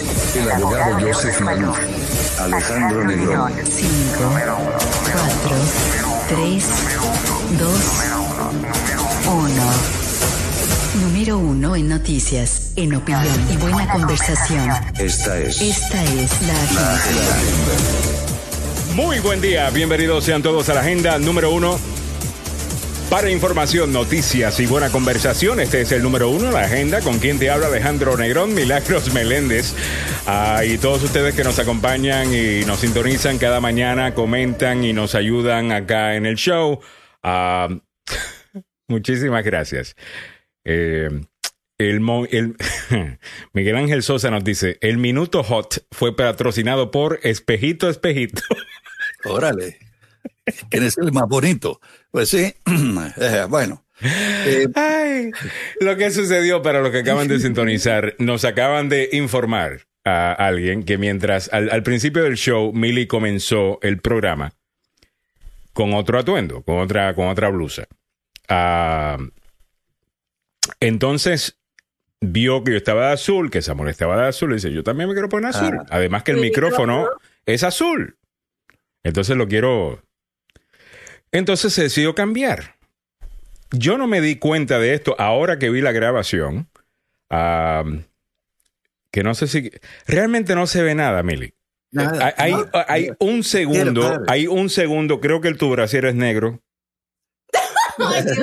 Eh, no sé si eso no es. Ok, pero fuera de eso, se ve súper lejos, tienes que súper prestarle atención. No se ve tu cuerpo en sí, eh, y no se ve un poquito. Eh, está en el. Let me see. Eh, Ay, todavía está. Deja ver, espérate. Lo estoy- ok, aquí está. Ok, lo voy a poner para que solamente veas eh, que realmente no es, no es gran cosa. Ah, no deberíamos hacer un gran issue de, de- de esto. Ah, pero solamente para que tengas la seguridad de que todo está bien, porque yo sé que tú te preocupas por estas cosas. Ah, deja ver, aquí tengo la grabación. Este es el momento donde ella está celebrando. Aquí vemos a Millie celebrando. Tiene un nuevo micrófono. Es un micrófono que yo le envié ayer. Ah, el micrófono nuevo ha llegado. ah, aquí ven a, a, en total felicidad. Es lo que estamos viendo con esta sonrisa, indica total felicidad. Eh, yo le estoy diciendo, hey, eh, yo estoy de azul, tu micrófono es azul, Samuel está de azul y ella dice, hey, yo también me quiero poner de azul. ¿Ya? Eh, ahí bien, se sale. A- lo único que sí voy a hacer es que voy a cerrar la cámara eh, para que no hagamos el show. Ah, Ya. aunque podría ser muy bueno para los números, obviamente, pero eh, Mili no se presta. para- No, nada, nada, Mili, Nada, nada. nada, nada, dale, nada. adelante, no, que te queda bonito ese, ese color ah, azul que estás buscando, obvio. Ah, eh, y moví la cámara demasiado lejos, eh, de- demasiado tarde, eh, cerré la cámara. Eh, Mili, tú pudiste haber cerrado la cámara, pero yo cerré la cámara demasiado tarde, como pueden notar. Ah, y lo voy a poner aquí para que solamente vean el, Sí, el peor momento realmente no eh, realmente no se nota casi nada. Nada, nada. Ah, No. realmente no se nota casi O sea, nada. se nota que estoy, No estoy en la pongas- acción. Oye, no le pongas cráneo, querida. No le pongas No cráneo. le pongas cráneo. Se ve una de esquinita, hay un momento en donde quizás aparezca y haga una you know, apariencia, pues ya sabes qué, eh, pero está cubierta por lo que es obviamente un, eh, un brasier eh, negro, eh, una distancia bastante... Es, eso no creo que te debes eh, preocupar, ¿ok? Eh, dice Isi Vega, me muero. Sí, pero al mismo tiempo dice, no se ve nada, creo que el brasier es... ne- Ah, no, tú me estás... She's quoting me. Claro.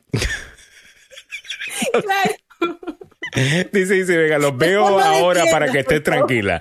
Eh, claro está. Eh, dice Miguel Ángel Sosa, Miguel, ayúdame acá, por favor. Dice, para el buen observador, solo el movimiento del brazo al poner el suéter. To- totalmente.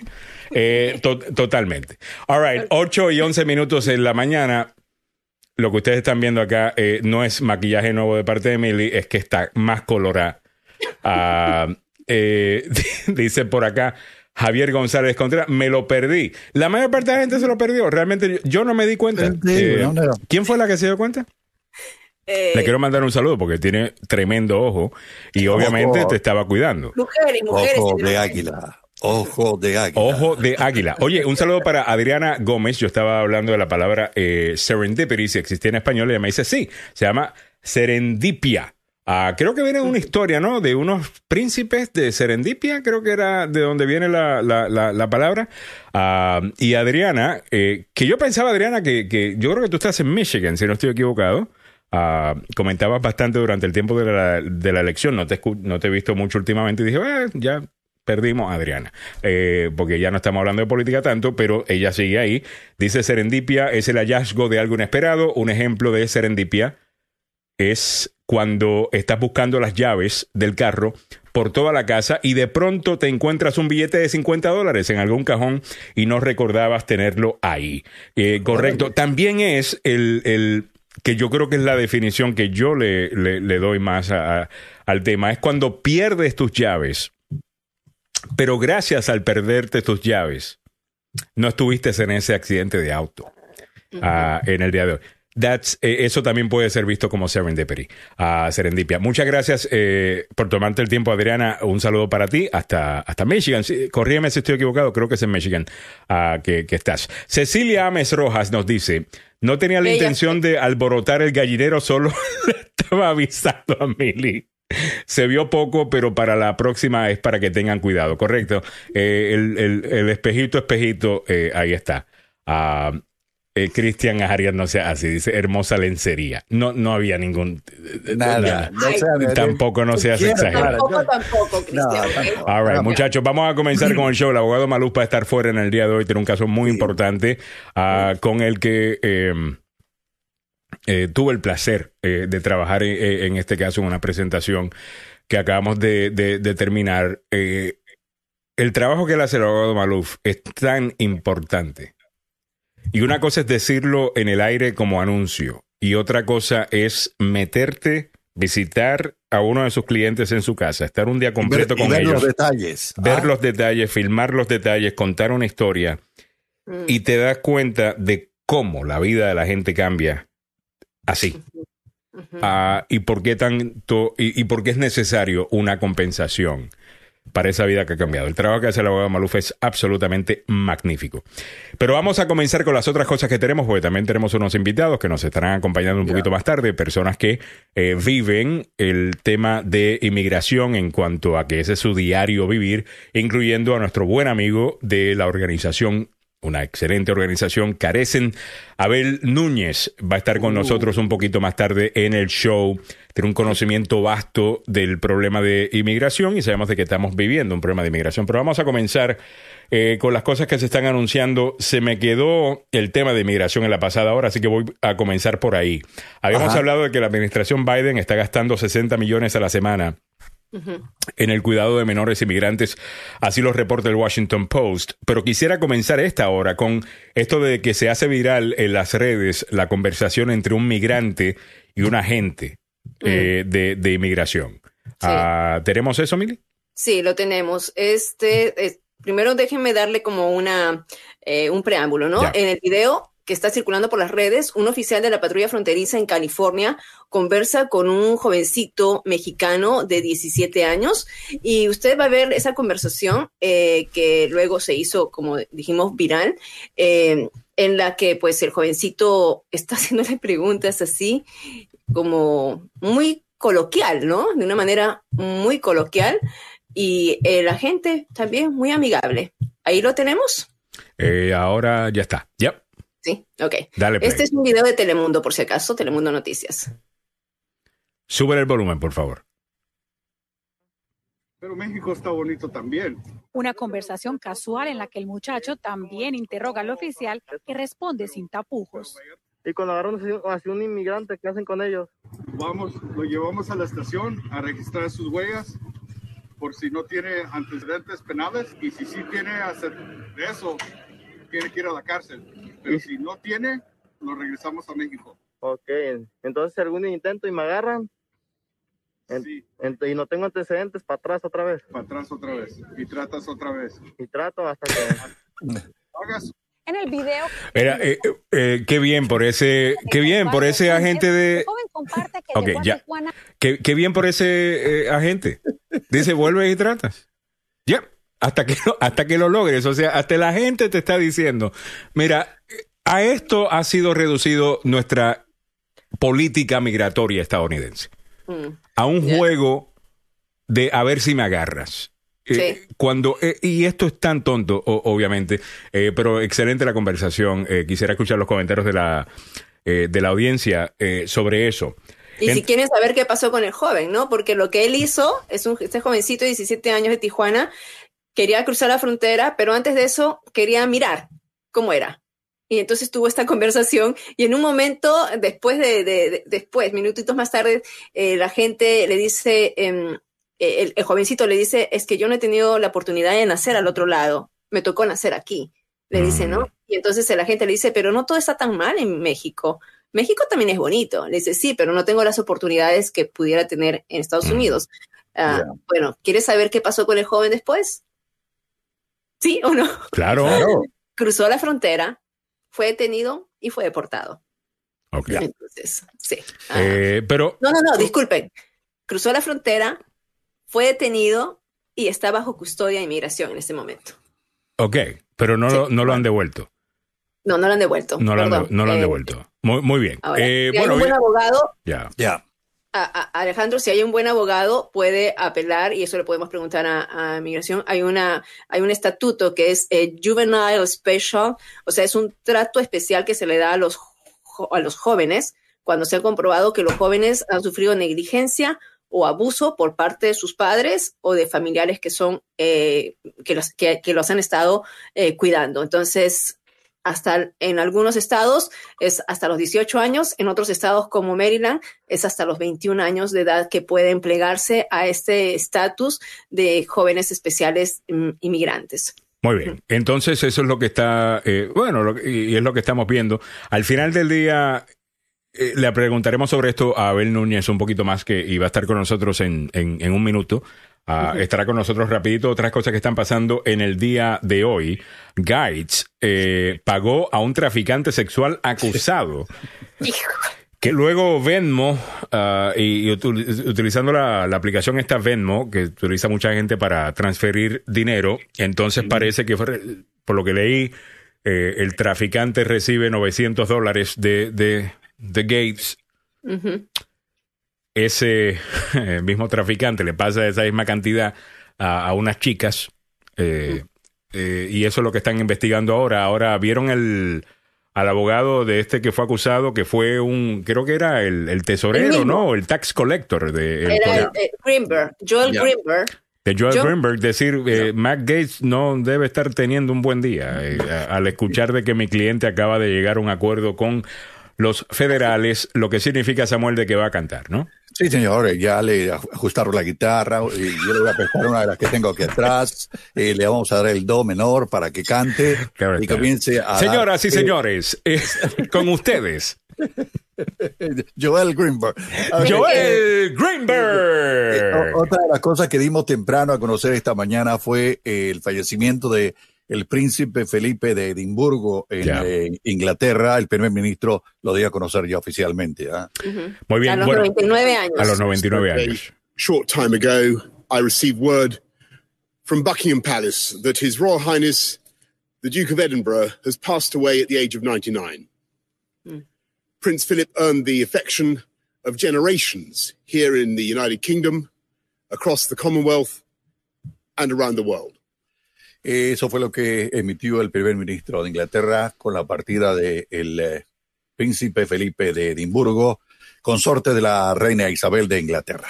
Muy bien, muchas gracias Samuel por la información. Sé que eh, aunque no somos fanáticos no de, de ningún tipo de, de monarquía, ah, importante la, la noticia porque es un es una figura eh, que durante el siglo XX y parte del siglo XXI ha, ha sido importantísima eh, ¿Cómo no? en las decisiones que ha eh, tomado, ha ayudado a tomar a, a- la reina y a gobernantes y primeros ministros de, de, ah, de Inglaterra.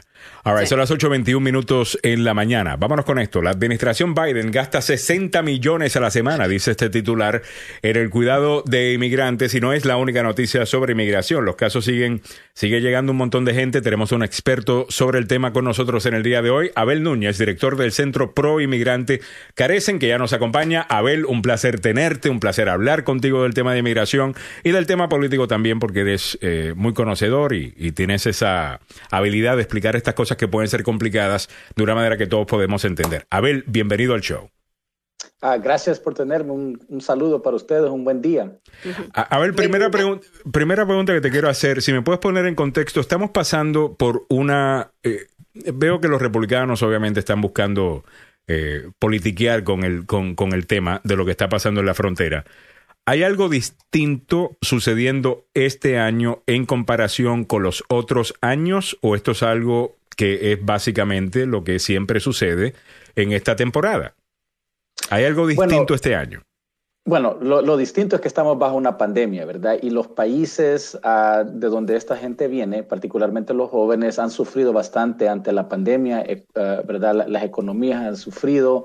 Y, y lo que se ha visto en Estados Unidos, ¿verdad? Violencia doméstica y muchas otras cosas que eh, en realidad causa que la gente no pueda vivir en su, en, en- en sus países y, de- y- y desdichadamente hacen la decisión difícil de venirse. Y para personas que tienen a familiares aquí, lo que hacen es mandan a pedir a, a- a sus hijos, ¿verdad? Y por eso es que estamos viendo. Pero la realidad es de que cada año alrededor de este, de esta, de este tiempo se ve un incremento de personas tratando de entrar a la frontera sur de Estados Unidos.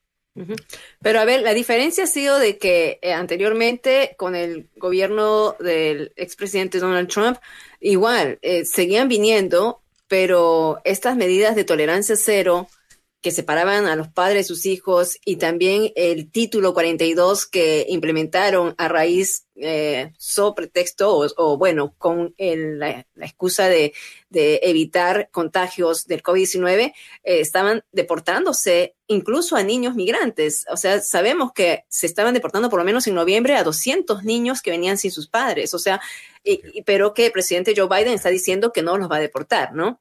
E- Esta, esta es una diferencia que, que ha habido entre un gobierno y otro.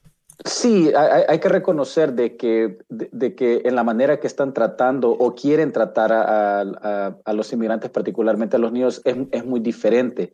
Pero también hay que reconocer de que la administración de Biden no estaba preparada para lidiar con, este problema. Y todos hablamos de una crisis en la frontera. Y la realidad es que no hay crisis en la frontera. La crisis lo están experimentando los niños que vienen, los inmigrantes que tienen que pasar, ¿verdad? Uh, por uh, por todo el territorio mexicano, ¿verdad? Y son muy vulnerables. Esos son los que están experimentando la crisis. En realidad, que en términos de números de personas que entran en Estados Unidos, por ejemplo, en los 80 había una cantidad más alta de personas tratando de entrar uh, irregularmente. So yo creo que decir de que, de, de, que hay una crisis en realidad es, un, es un, un discurso político, ¿verdad? Que lo están usando los republicanos, y los están usando personas que están descontentos con en la manera que el presidente Biden está lidiando con, con la frontera. En otras palabras, ah, esto siempre sucede, es lo que siempre eh, ocurrido, eh, sí. vemos.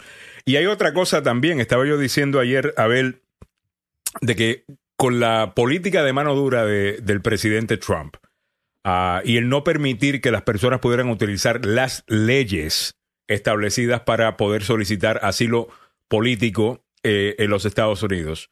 Simplemente se iban por lugares más peligrosos eh, para poder entrar y quién sabe si lograron entrar o no. ¿Cómo podemos medir mm. eh, esos casos?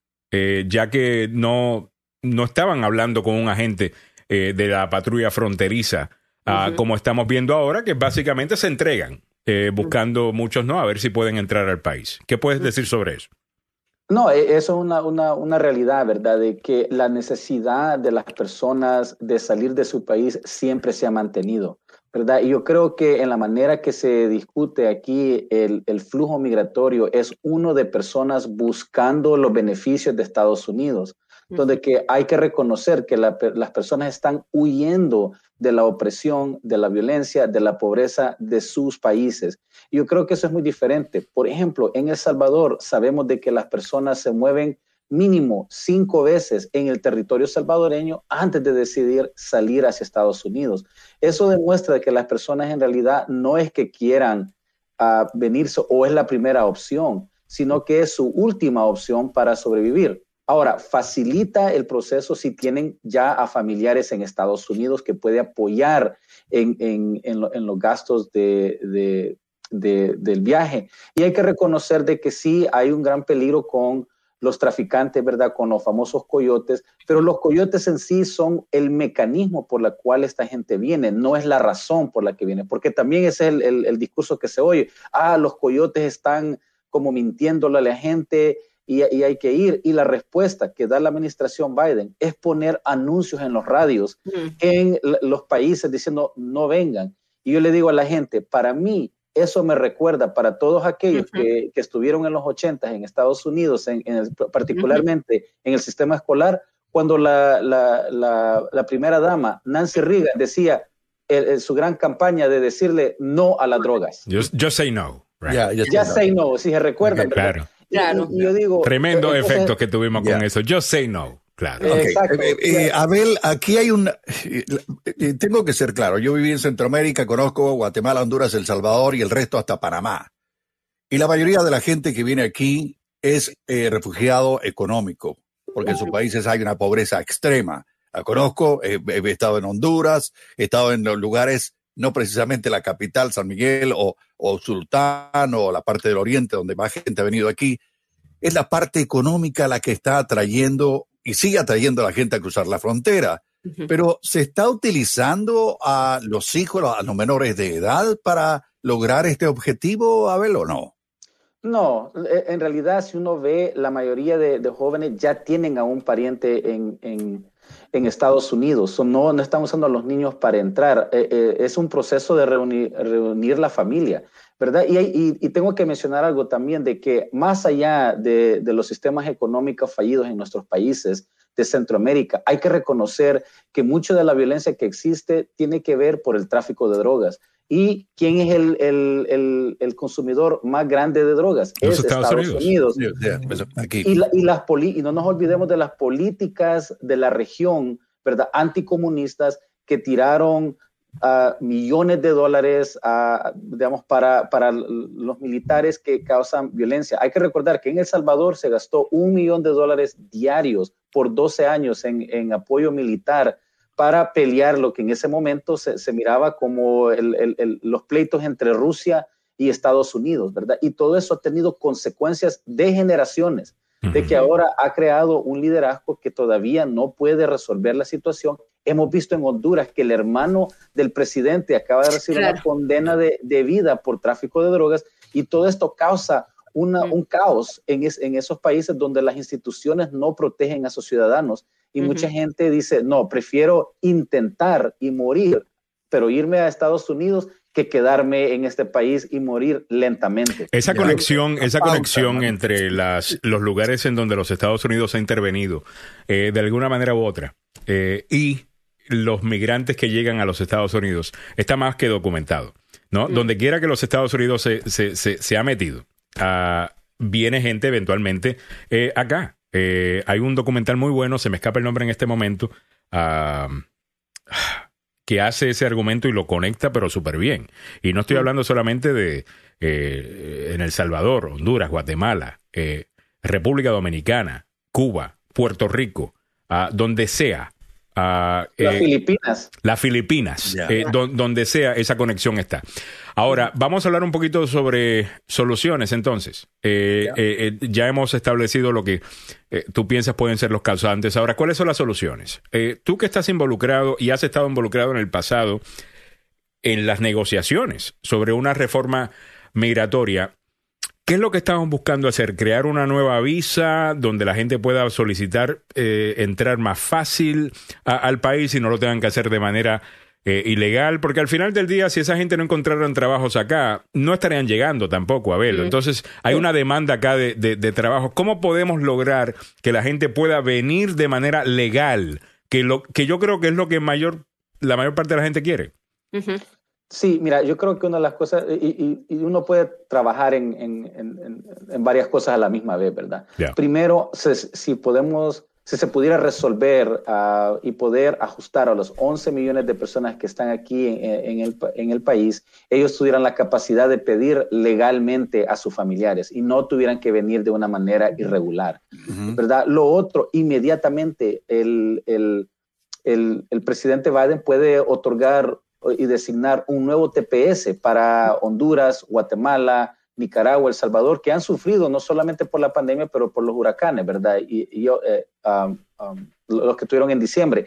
Y yo creo que más allá de, de eso, debemos de identificar y aumentar el número de visas que están disponibles anualmente, pero para lidiar con la crisis de inmediato en la, en la frontera, el gobierno federal puede trabajar con los gobiernos estatales para mover a estos niños a cuidos en los departamentos de servicios humanos, ¿verdad? Pueden, pueden trasladarlos aquí a, a esta zona donde sabemos que muchos de ellos van a terminar, o en Los Ángeles, o en Houston, o en Nueva York, donde sabemos de que hay altas poblaciones de estas comunidades, ¿verdad? Para que no estén estancados en, en los centros de detenciones en la frontera. Estas son cosas que pueden hacer inmediatamente y vamos a resolver lo que ellos están autollamando la crisis, ¿verdad? Y después lidiar con el Congreso porque sí se tiene que reformar el sistema migratorio para entender los nuevos flujos, la economía de Estados Unidos que se necesita y en vez de verlos esto como una amenaza, verlos como un componente de para recobrar de económicamente de esta pandemia y fortalecer esta nación.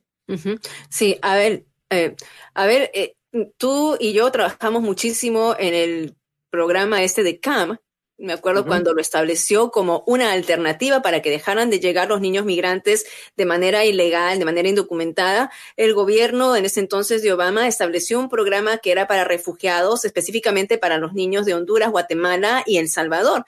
Pero tenía muchos problemas porque este programa decía que un padre que estaba documentado, ya sea con TPS o residencia permanente, podía mandar a traer a su niño si demostraba que el niño estaba sufriendo alguna carencia, alguna eh, eh, violencia en su país. Pero este programa se demoraba muchísimo para que los niños lleguen y al final es- se beneficiaron muy poquitos. O sea, ampliar este programa CAMP, que lo había, lo había ya anulado Trump y ahora se ha restablecido con el gobierno de Biden, ampliarlo no sería una solución y hacerlo más rápido, más efectivo? fuera parte y a la misma vez tuvieron que aumentar las visas de refugiados. Hay que recordar de que Estados Unidos o el presidente otorga cierto número de visas. Entonces, cuando a, nivel mundial, para, eh, para América Latina solo habían 4 mil visas. Entonces, si hay una demanda más de estos países, rápidamente se van a estancar. Y lo otro es el proceso que usan para para asegurar que la gente califique, ¿verdad? E, eso eh, trabó a mucha gente. Además, cuando terminaron el programa, habían como 5 mil personas que habían sometido sus solicitudes y quedaron afuera. Por lo mm. tanto, es un programa que tiene que ser más ágil, ¿verdad? Mm. Tienen que aumentar el número de visas ah, para que los niños puedan venir y eso sería otro factor, otro componente de poder resolver estos problemas que surgen. Y hay que reconocer que va a tener que haber más ah, migración, más flujo hacia Estados Unidos en el corto plazo, pero a largo plazo se va a nivelar y estos programas y en la manera que ellos entran en una manera legal van a, van a ayudar también para detener futuros flujos. Muy bien, estamos hablando con Abel Núñez, director del Centro Pro Inmigrante Carecen. Abel, déjame preguntarte un poquito ahora sobre política eh, internacional un poco, ¿no? Eh, y la política eh, en Centroamérica. Tengo varios comentarios acá eh, de que ayer Kamala Harris, bueno, un comentario me lo confirma, me lo dice Cojute City Galvez, dice, ayer el enviado especial de Kamala Harris confirmó que Bukele no quería reunirse con él, le mandó invitación y no respondió. a la fuente es la, la, prensa gráfica. Sabemos de que las últimas, creo que fue el mes pasado, ¿no? Habíamos hablado de esto de que... Uh, eh, Bukele se quiso reunir con Biden y como no había ah, una invitación formal, no sucedió. Eh, no sé si esto confirma que, que, sucedió o no, y esto es venganza o no sé qué.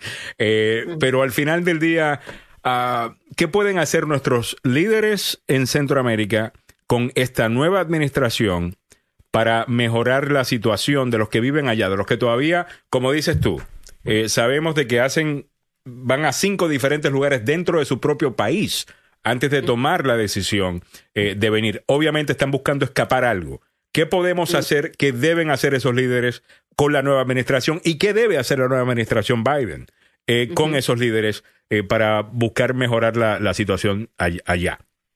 Sí, mira, la, situación está extremadamente complicada, ¿verdad? Porque venimos de una administración ah, Trump, ¿verdad? Que en realidad no le interesaba el bienestar de los países, le, interesaba más su propia política o cómo él se miraba entre los medios y su base. Claro. Y ahora tenemos al presidente Biden que entrada dijo de que los derechos humanos se van a respetar, la democracia se tiene que respetar. Y tenemos mandatarios, particularmente en el Triángulo Norte, que ahora complican esa, esa relación y van a tener que redefinir lo estamos viendo, en, eh, hablé del caso de Honduras, donde tenemos que el, el hermano del presidente ahorita fue condenado y, habla más de, implica al, al, mandatario, ¿verdad? Estar implicado en eso. Yo creo que se le complica la, la relación a Estados Unidos. Tenemos en Guatemala donde sacaron a la, al CICIG, que era un, un, órgano anticorrupción, como la, ah, Internacional con la, contra la corrupción, sí. Exacto. sí. Y, y, tenemos en El Salvador ahorita eh, un mandatario que ha agarrado un pleito, no solamente con la administración Biden, pero con el Congreso. Se empezó a pelear por Twitter con la congresista Torres, donde, donde al final de cuentas el, el, el caucus latino tuvo que sacar una carta, en realidad, en contra del presidente diciéndole que era inapropiado de que él le pidiera a los votantes del distrito de eh, la congresista Norma Torres que no votara por ella.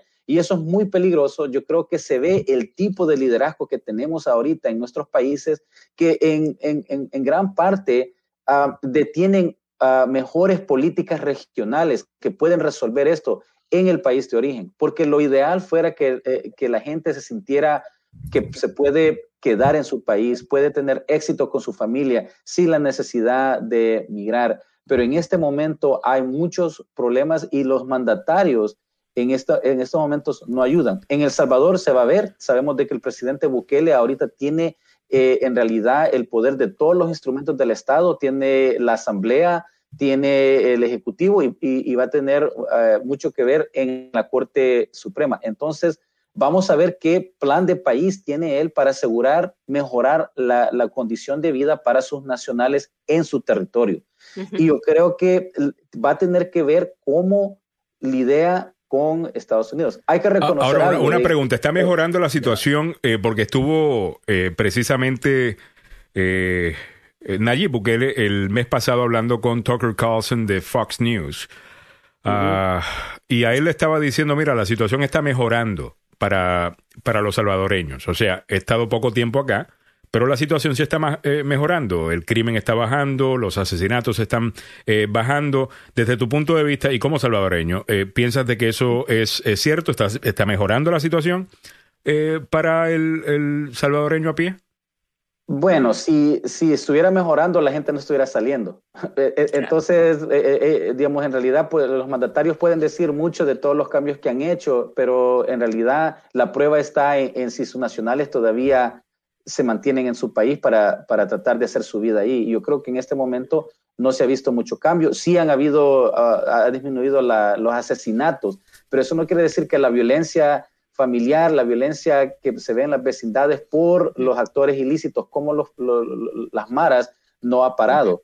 Y yo creo que eso es lo que a, a nivel de, de- de, verdad muy local, eh, yo creo que la violencia existe y por eso la gente siente la necesidad de salir del país. Yo creo que este es un momento donde lo- los mandatarios tienen que unirse a un nivel regional y poner las estructuras necesarias para mejorar las condiciones. En este momento no se ha visto todavía. Eh, nosotros en la sociedad civil estamos ah, dispuestos a trabajar con los gobiernos de, de la región, con los gobiernos de, de Estados Unidos, ¿verdad? Para, para tratar de ver qué es lo que se puede hacer para mejorar la- las condiciones. Y hay que reconocer algo, el momento que sale todo este flujo nos quita la materia gris necesaria, porque todo este eh, talento sale de nuestros países hacia el- el- a, a- a Estados Claro. Unidos y el beneficiario es Estados Unidos. No hemos oído ahora de las personas salvadoreñas o mexicanas que están trabajando en la NASA, que, que, ju- jugaron un papel increíble a- al viaje a Marte.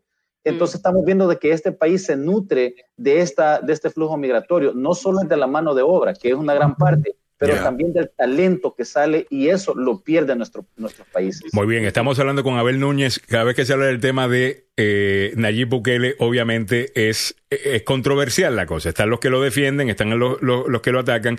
Y hay, un, hay una cosa acá, eh, es importante y quiero que entiendan esto. La razón que estamos hablando con Abel Núñez eh, sobre el tema eh, de inmigración es porque es un experto en el tema de inmigración. Es porque ha estado en la mesa donde se está negociando estas cosas. Con todo el respeto que se merecen, no hay vacas sagradas en este show. No existen. No existen. No pueden existir. Ni Trump era sagrado, ni Biden es sagrado. No, señor. Eh, no, no pueden existir. Y esto se lo digo con todo el respeto del mundo. Entiendo perfectamente que podemos estar de acuerdo con lo que está haciendo un gobernante, si está haciendo las cosas bien, pero no, nadie es perfecto. Nadie es perfecto. No podemos decir que alguien no puede ser criticado. No tiene que estar de acuerdo con la crítica, pero vamos a debatir. Sí. Inmediatamente tildar a alguien de no puede ser escuchado Mm. porque está en desacuerdo conmigo no ayuda a un mejor diálogo. Y Eso no sabes, a, en el anterior gobierno. y sabes a No. quién más, a quién le hace más daño que a cualquier otra persona. Yo lo he dicho aquí en el pasado. ¿Sabes quién le, eh, quién le perdió la elección a Trump? Mm. Los trompistas. Claro. Los trompistas. Porque él nunca tuvo que hacer un cambio para mejorar, porque todo lo que hacía era, yes, yes, yes, yes, usted lo está haciendo bien. O sea que con todo el respeto se lo digo, Mm. cuando usted quiere a alguien, usted está dispuesto a criticar, a ofrecer eh, un, Como un buen amigo, ¿no? con un, Como- un- un comentario. Vamos a estar abiertos eh, a los temas. Recuerden, por más, y pueden ponerme toda la presión del mundo, pero yo no respondo a eso. No pueden existir vacas sagradas en este show porque entonces perdemos toda credibilidad. Claro. ¿Me entiendes? Ahora, te- tenemos que guiarnos en los hechos, Alejandro. En todas partes están en titular. Ahorita de Hill lo pone, ¿no? Un titular que no tiene, o sea, eh, eh, en inglés, en español, Bukele rechazó reunirse con el enviado especial que trata los problemas migratorios de Triángulo, el señor Zúñiga. Había, él, estaba eh, reportado que se iban a reunir el 7 de abril y, eh, y simplemente esa reunión no se llevó a cabo. Entonces, vea una noticia eh, en todos los titulares, vean la noticia también en Washington Post, un análisis que hace un periodista salvadoreño como que de, ven- de venganza, eh, eh, pues sabemos que Bukele vino aquí en febrero, no fue recibido, ah, se enojó por ello, de hecho dijo, dijo que no, que no tenía ninguna cita, que solamente venía eh, para hacer un viaje que era no formal, no lo recibieron.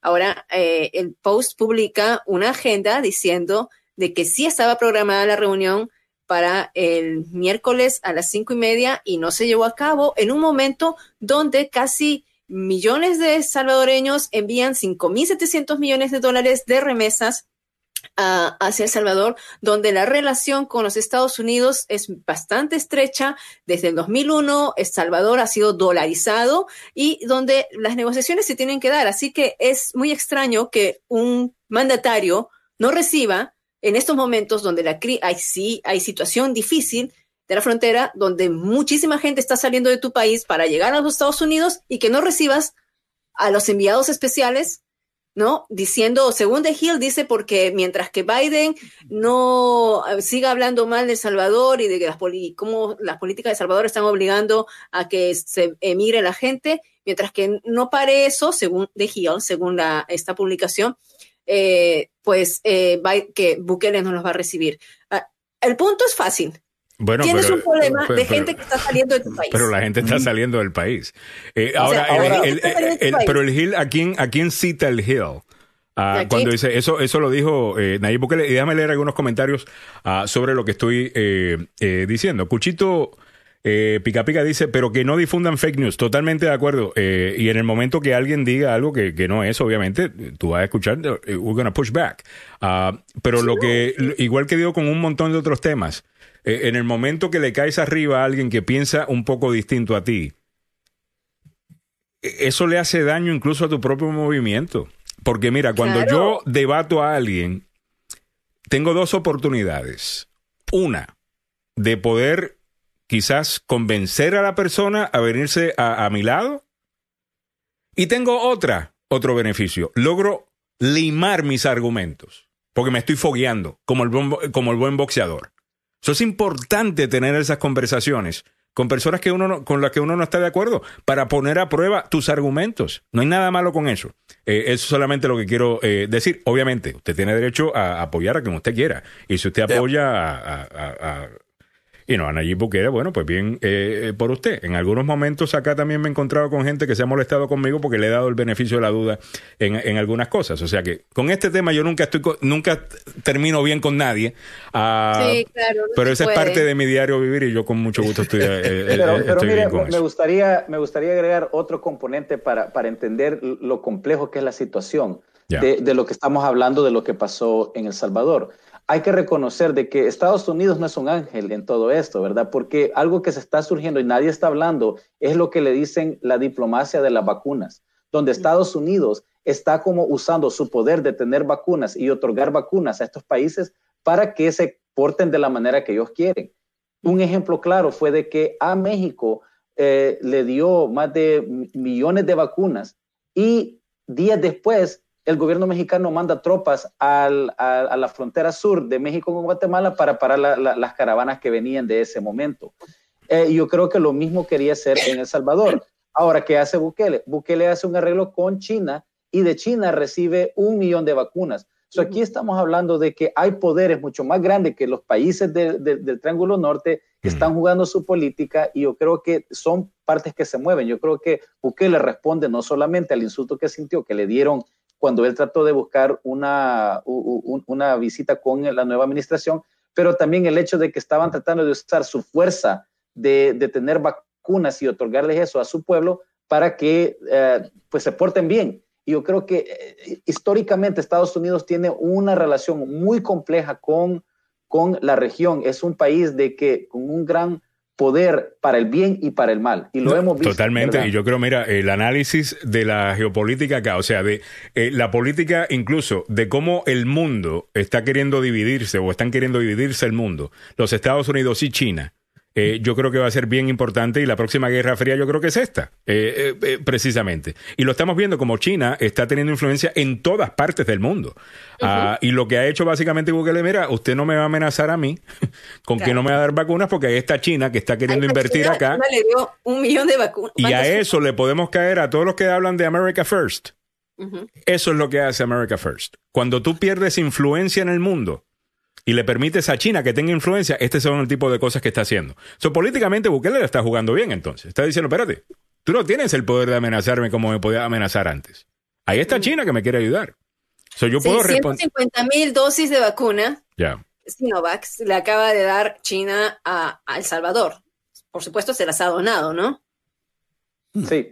Ya. Y, y yo creo que tenemos que ver todo eso, de que todo esto juega, independientemente cuando se juega esta política, los que sufren al final es el pueblo, porque son los que tienen que salir a, a hacer su vida, ¿verdad? En, en, otros, en otras tierras, ¿verdad? Y son también los actores que benefician a los países. Hay que recordar que para El Salvador, 20% de su Producto Bruto Interno son las remesas. Claro. Y nosotros tenemos que tener una voz y lo, lo- lo ideal fuera de que nos pudiéramos sentar los mandatarios, gente de la sociedad civil, ¿verdad? Para desarrollar políticas que ayuden y proteger a estos inmigrantes, que en gran parte son los actores que benefician a los dos países y son los que sufren más. Y yo creo que desde ese punto de vista, to- todo esto de lo que cuando se habla de crisis en la frontera, cuando los republicanos hablan que se está perdiendo control, ¿verdad? Los pleitos entre los mandatarios eh, eh, de la región hacia Estados Unidos, creo que eso es solo es bulla. Y en realidad quita el- el- el- la mirada a lo que tenemos que de veras trabajar, el trabajo duro de desarrollar políticas de mejoramientos a los pueblos para que no tengan la necesidad de salir. Ahora- Yo creo que eso es el enfoque. Una pregunta, porque eh, War Rose, eh, que siempre comenta en el show, me dice una, la, sobre la congresista, ¿no? Eh, de que Bukele, Norma Torres. eh, Norma. Torres estaba haciendo campaña para que votaran en contra de ella, que ella dijo que- y calificó a El Salvador como narcopaís. Eh, y a Bukele no le pareció eh, ese insulto. ¿No deben considerar también los políticos estadounidenses de que eh, el mundo no es el mismo de hace Claro. 20 años y, y de que estos países no tienen que aceptar sus, eh, eh, sus insultos. Además que cuando viene un insulto de que uh, un narcopaís, los Estados Unidos es un narcopaís. Eh, eh, o sea, es la otra cara del narcopaís, porque aquí están todos los consumidores. Eh, Bueno, o sea, esto no es- fue por Twitter. Mira, ok, esto fue por Twitter. Después que sal- sacan las imágenes de estas dos niñas que fueron. no, lo que te digo es que yo no tengo problema con, con presidentes de un país defendiendo eh, a, a- O sea, pero a- para poner en país, pues. contexto, Ya. ¿por qué fue la pelea? La pelea fue en Twitter. La pelea fue en Twitter después que Norma Torres, la congresista, mira las imágenes de estas niñas que son lanzadas por esta valla de 14 pies. Entonces, cuando ella mira las imágenes, manda un Twitter diciendo que los gobiernos centroamericanos, Guatemala, Salvador y Honduras deberían eh, ayudar a, sus, a su gente y evitar que, eh, trabajar más en sus gobiernos y evitar que eh, se ocurran este tipo de hechos. Bukele, por supuesto, responde enfurecido. En primer lugar, las niñas no eran de origen centroamericano, No, eran Eran- ecuatorianas. de origen ecuatoriano. Entonces manda una ofensiva a Bukele diciendo a sus a- diciendo a- amigos de y la- dice varios países, ¿no? Amigos, no voten por esta señora. Entonces ya empieza ahí la batalla, ¿no? Entre, eh, eh, entre ellos dos. Ya, Eh, políticamente hablando, eh, no se hace, ¿no? Eh, eh, eh, de- no creo que es lo que enseñan en, en cualquier estudio Claro. de, de diplomacia eh, de- del mundo. Es como, por ejemplo, ¿se recuerdan cuando Trump eh, se quejaba porque el, el embajador de tal país había dicho de manera privada, no me gusta Trump, entonces lo tuvieron que sacar de la posición como embajador porque eso le molestó tanto eh, a Trump? Ya, usualmente los países se quedan al margen, ¿no? De la política interna ah, eh, de los países, pero bueno, eh, la pregunta es que, quién comenzó, ¿no? 8 y 53. Bueno, empezamos hablando de inmigración, ahora estamos hablando de eh, la política en, en Centroamérica. Muy bien, déjame regresar porque también estamos hablando al, al tema ¿no? que estabas diciendo, la gente se muda cinco veces antes de venir a los Estados Unidos. Y alguien hizo un comentario, a ver si lo puedo encontrar porque ya mucha gente ha, eh, ha comentado. Y muchas gracias por la buena conversación que están teniendo eh, en el chat, gente que está en total desacuerdo, pero no hay insultos, no hay nada. Eh, Eso es lo que nos encanta de, de- del programa y de ustedes como, como audiencia. Me dice por acá Cristian R. en YouTube. Sí hay muchas mejoras en El Salvador, pero igual la gente sabe que USA la vida es mejor. Mira, hasta europeos emigran a Estados Unidos porque suponen que la vida es, es, es mejor. Al final del día, ¿cuánto tendría que, que, mejorar la situación en nuestros países para que no siga siendo un imán? Eh, la cultura USA y no dinero que te sale hasta por los oídos eh, you know, millonarios, oro, diamantes, Wall Street, you know, y la vida esta, que al final del día uno está trabajando dos y tres trabajos para poder vivirla, pero al final del día le, le atrae a, mucha gente. ¿No siempre va a existir eso? A ver. Mire, yo creo que, eh, el, el, argumento yo creo que es válido lo que dice, pero hay, hay, que, hay que reconocer al otro lado de la moneda. ¿Por qué no se cuestiona a todos los americanos que viven en Roatán, Honduras? O que, eh, o que se van a jubilar a Panamá o a, Ecuador, Costa Rica. O a Costa Rica. la, migración eh, no solo es del sur al norte, hay que reconocer que es del norte al sur. ¿Y por qué van esas personas a nuestros países? Porque pueden vivir mejor, tienen mejor uh, cuidado médico, mejor uh, vidas. Uh, entonces Les alcanza el dinero de la jubilación, mi querido Abel, que aquí no les alcanza ni para pagar la renta, compadre. Ah. Exacto, eh, pero nadie, habla, eh, de, nadie habla de esa migración, ¿verdad? Solo estamos hablando de la migración de, de nuestros países hacia, hacia Estados Unidos. Entonces creo que uno, las personas van donde, donde necesitan irse para sentir uh, que vivan mejor. Ahora, la diferencia es de que cuando un estadounidense va a estos países, nadie lo cuestiona, le abren las puertas. Pero en cambio, cuando viene una persona del sur, pues empiezan a cuestionar, ya somos ilegales, nos tratan de, poner barreras y solo lo que venimos a hacer es, en gran parte, a trabajar y a fortalecer la nación. So, yo creo que sí, las condiciones en nuestros países tienen que mejorar y hay que reconocer que la mayoría de gente que viene a Estados Unidos, de nuestros países, no se levanta un día y dice, me voy para, para el norte. No. Hay muchas cosas que tengan que pasar. No es la primera opción, yeah. es cuando ya no yeah. tienen opción. Entonces hay que reconocer de que nuestra gente quiere quedarse en su país. La, la, gran parte, siempre van a haber viajeros, personas aventureros que les gusta viajar, pero en gran parte la mayoría de nosotros, si tuviéramos la preferencia o la habilidad de escoger, escogiéramos quedarnos en nuestro país. Esa es la realidad. Totalmente. Y no estoy hablando de visitar, Queremos visitar a muchos países, pero nuestra tierra la queremos. Claro. Y eso lo que tenemos que trabajar es para que la gente pueda vivir dignamente en sus países. Ese tiene que ser el. el, el Ahora, más difícil, eh, es más difícil hacerlo, ¿no? Que, que, que decirlo. Obviamente eh, es, es eh, bien difícil y tenemos que ver cómo ¿Cómo podemos ayudar? Abel, muchísimas gracias eh, por tu tiempo. ¿Algo más que quieras comunicar sobre el tema de inmigración? ¿Cómo podemos eh, a ayudar a, a, Carecen, que hace un excelente trabajo y lo vienen haciendo por muchísimo tiempo? Carecen fue, eh, fue una organización básicamente creada en, cuando, los en, los 80, cuando la guerra civil en El Salvador uh, estaba creando todos claro. esos eh, fugitivos, eh, digo, digo eh, no fugitivos, refugiados, refugiados perdón. refugiados, refugiados de la, de la guerra acá en Washington, D.C., en Los Ángeles y en otros lugares. Sí, mira, no, gracias por, por el tiempo que, que, me dan y por invitarme al programa. Eh, orgullosamente estamos cumpliendo 40 años de existencia en, en, en, Carecen. Y yo creo que el, el último mensaje que, que, yo dejaría, uno es de que uh, solo porque ha, ha, llegado una administración Biden no significa que hemos llegado a la gloria. Yeah. ¿Verdad? Que vamos a tener que seguir luchando para asegurar que los derechos de, de, de, los inmigrantes se respeten. Y hay que reconocer que entre más vulnerable una comunidad es, más la gente con poder los usa para sus propios beneficios. Yeah. Entonces yo creo que hay que seguir luchando.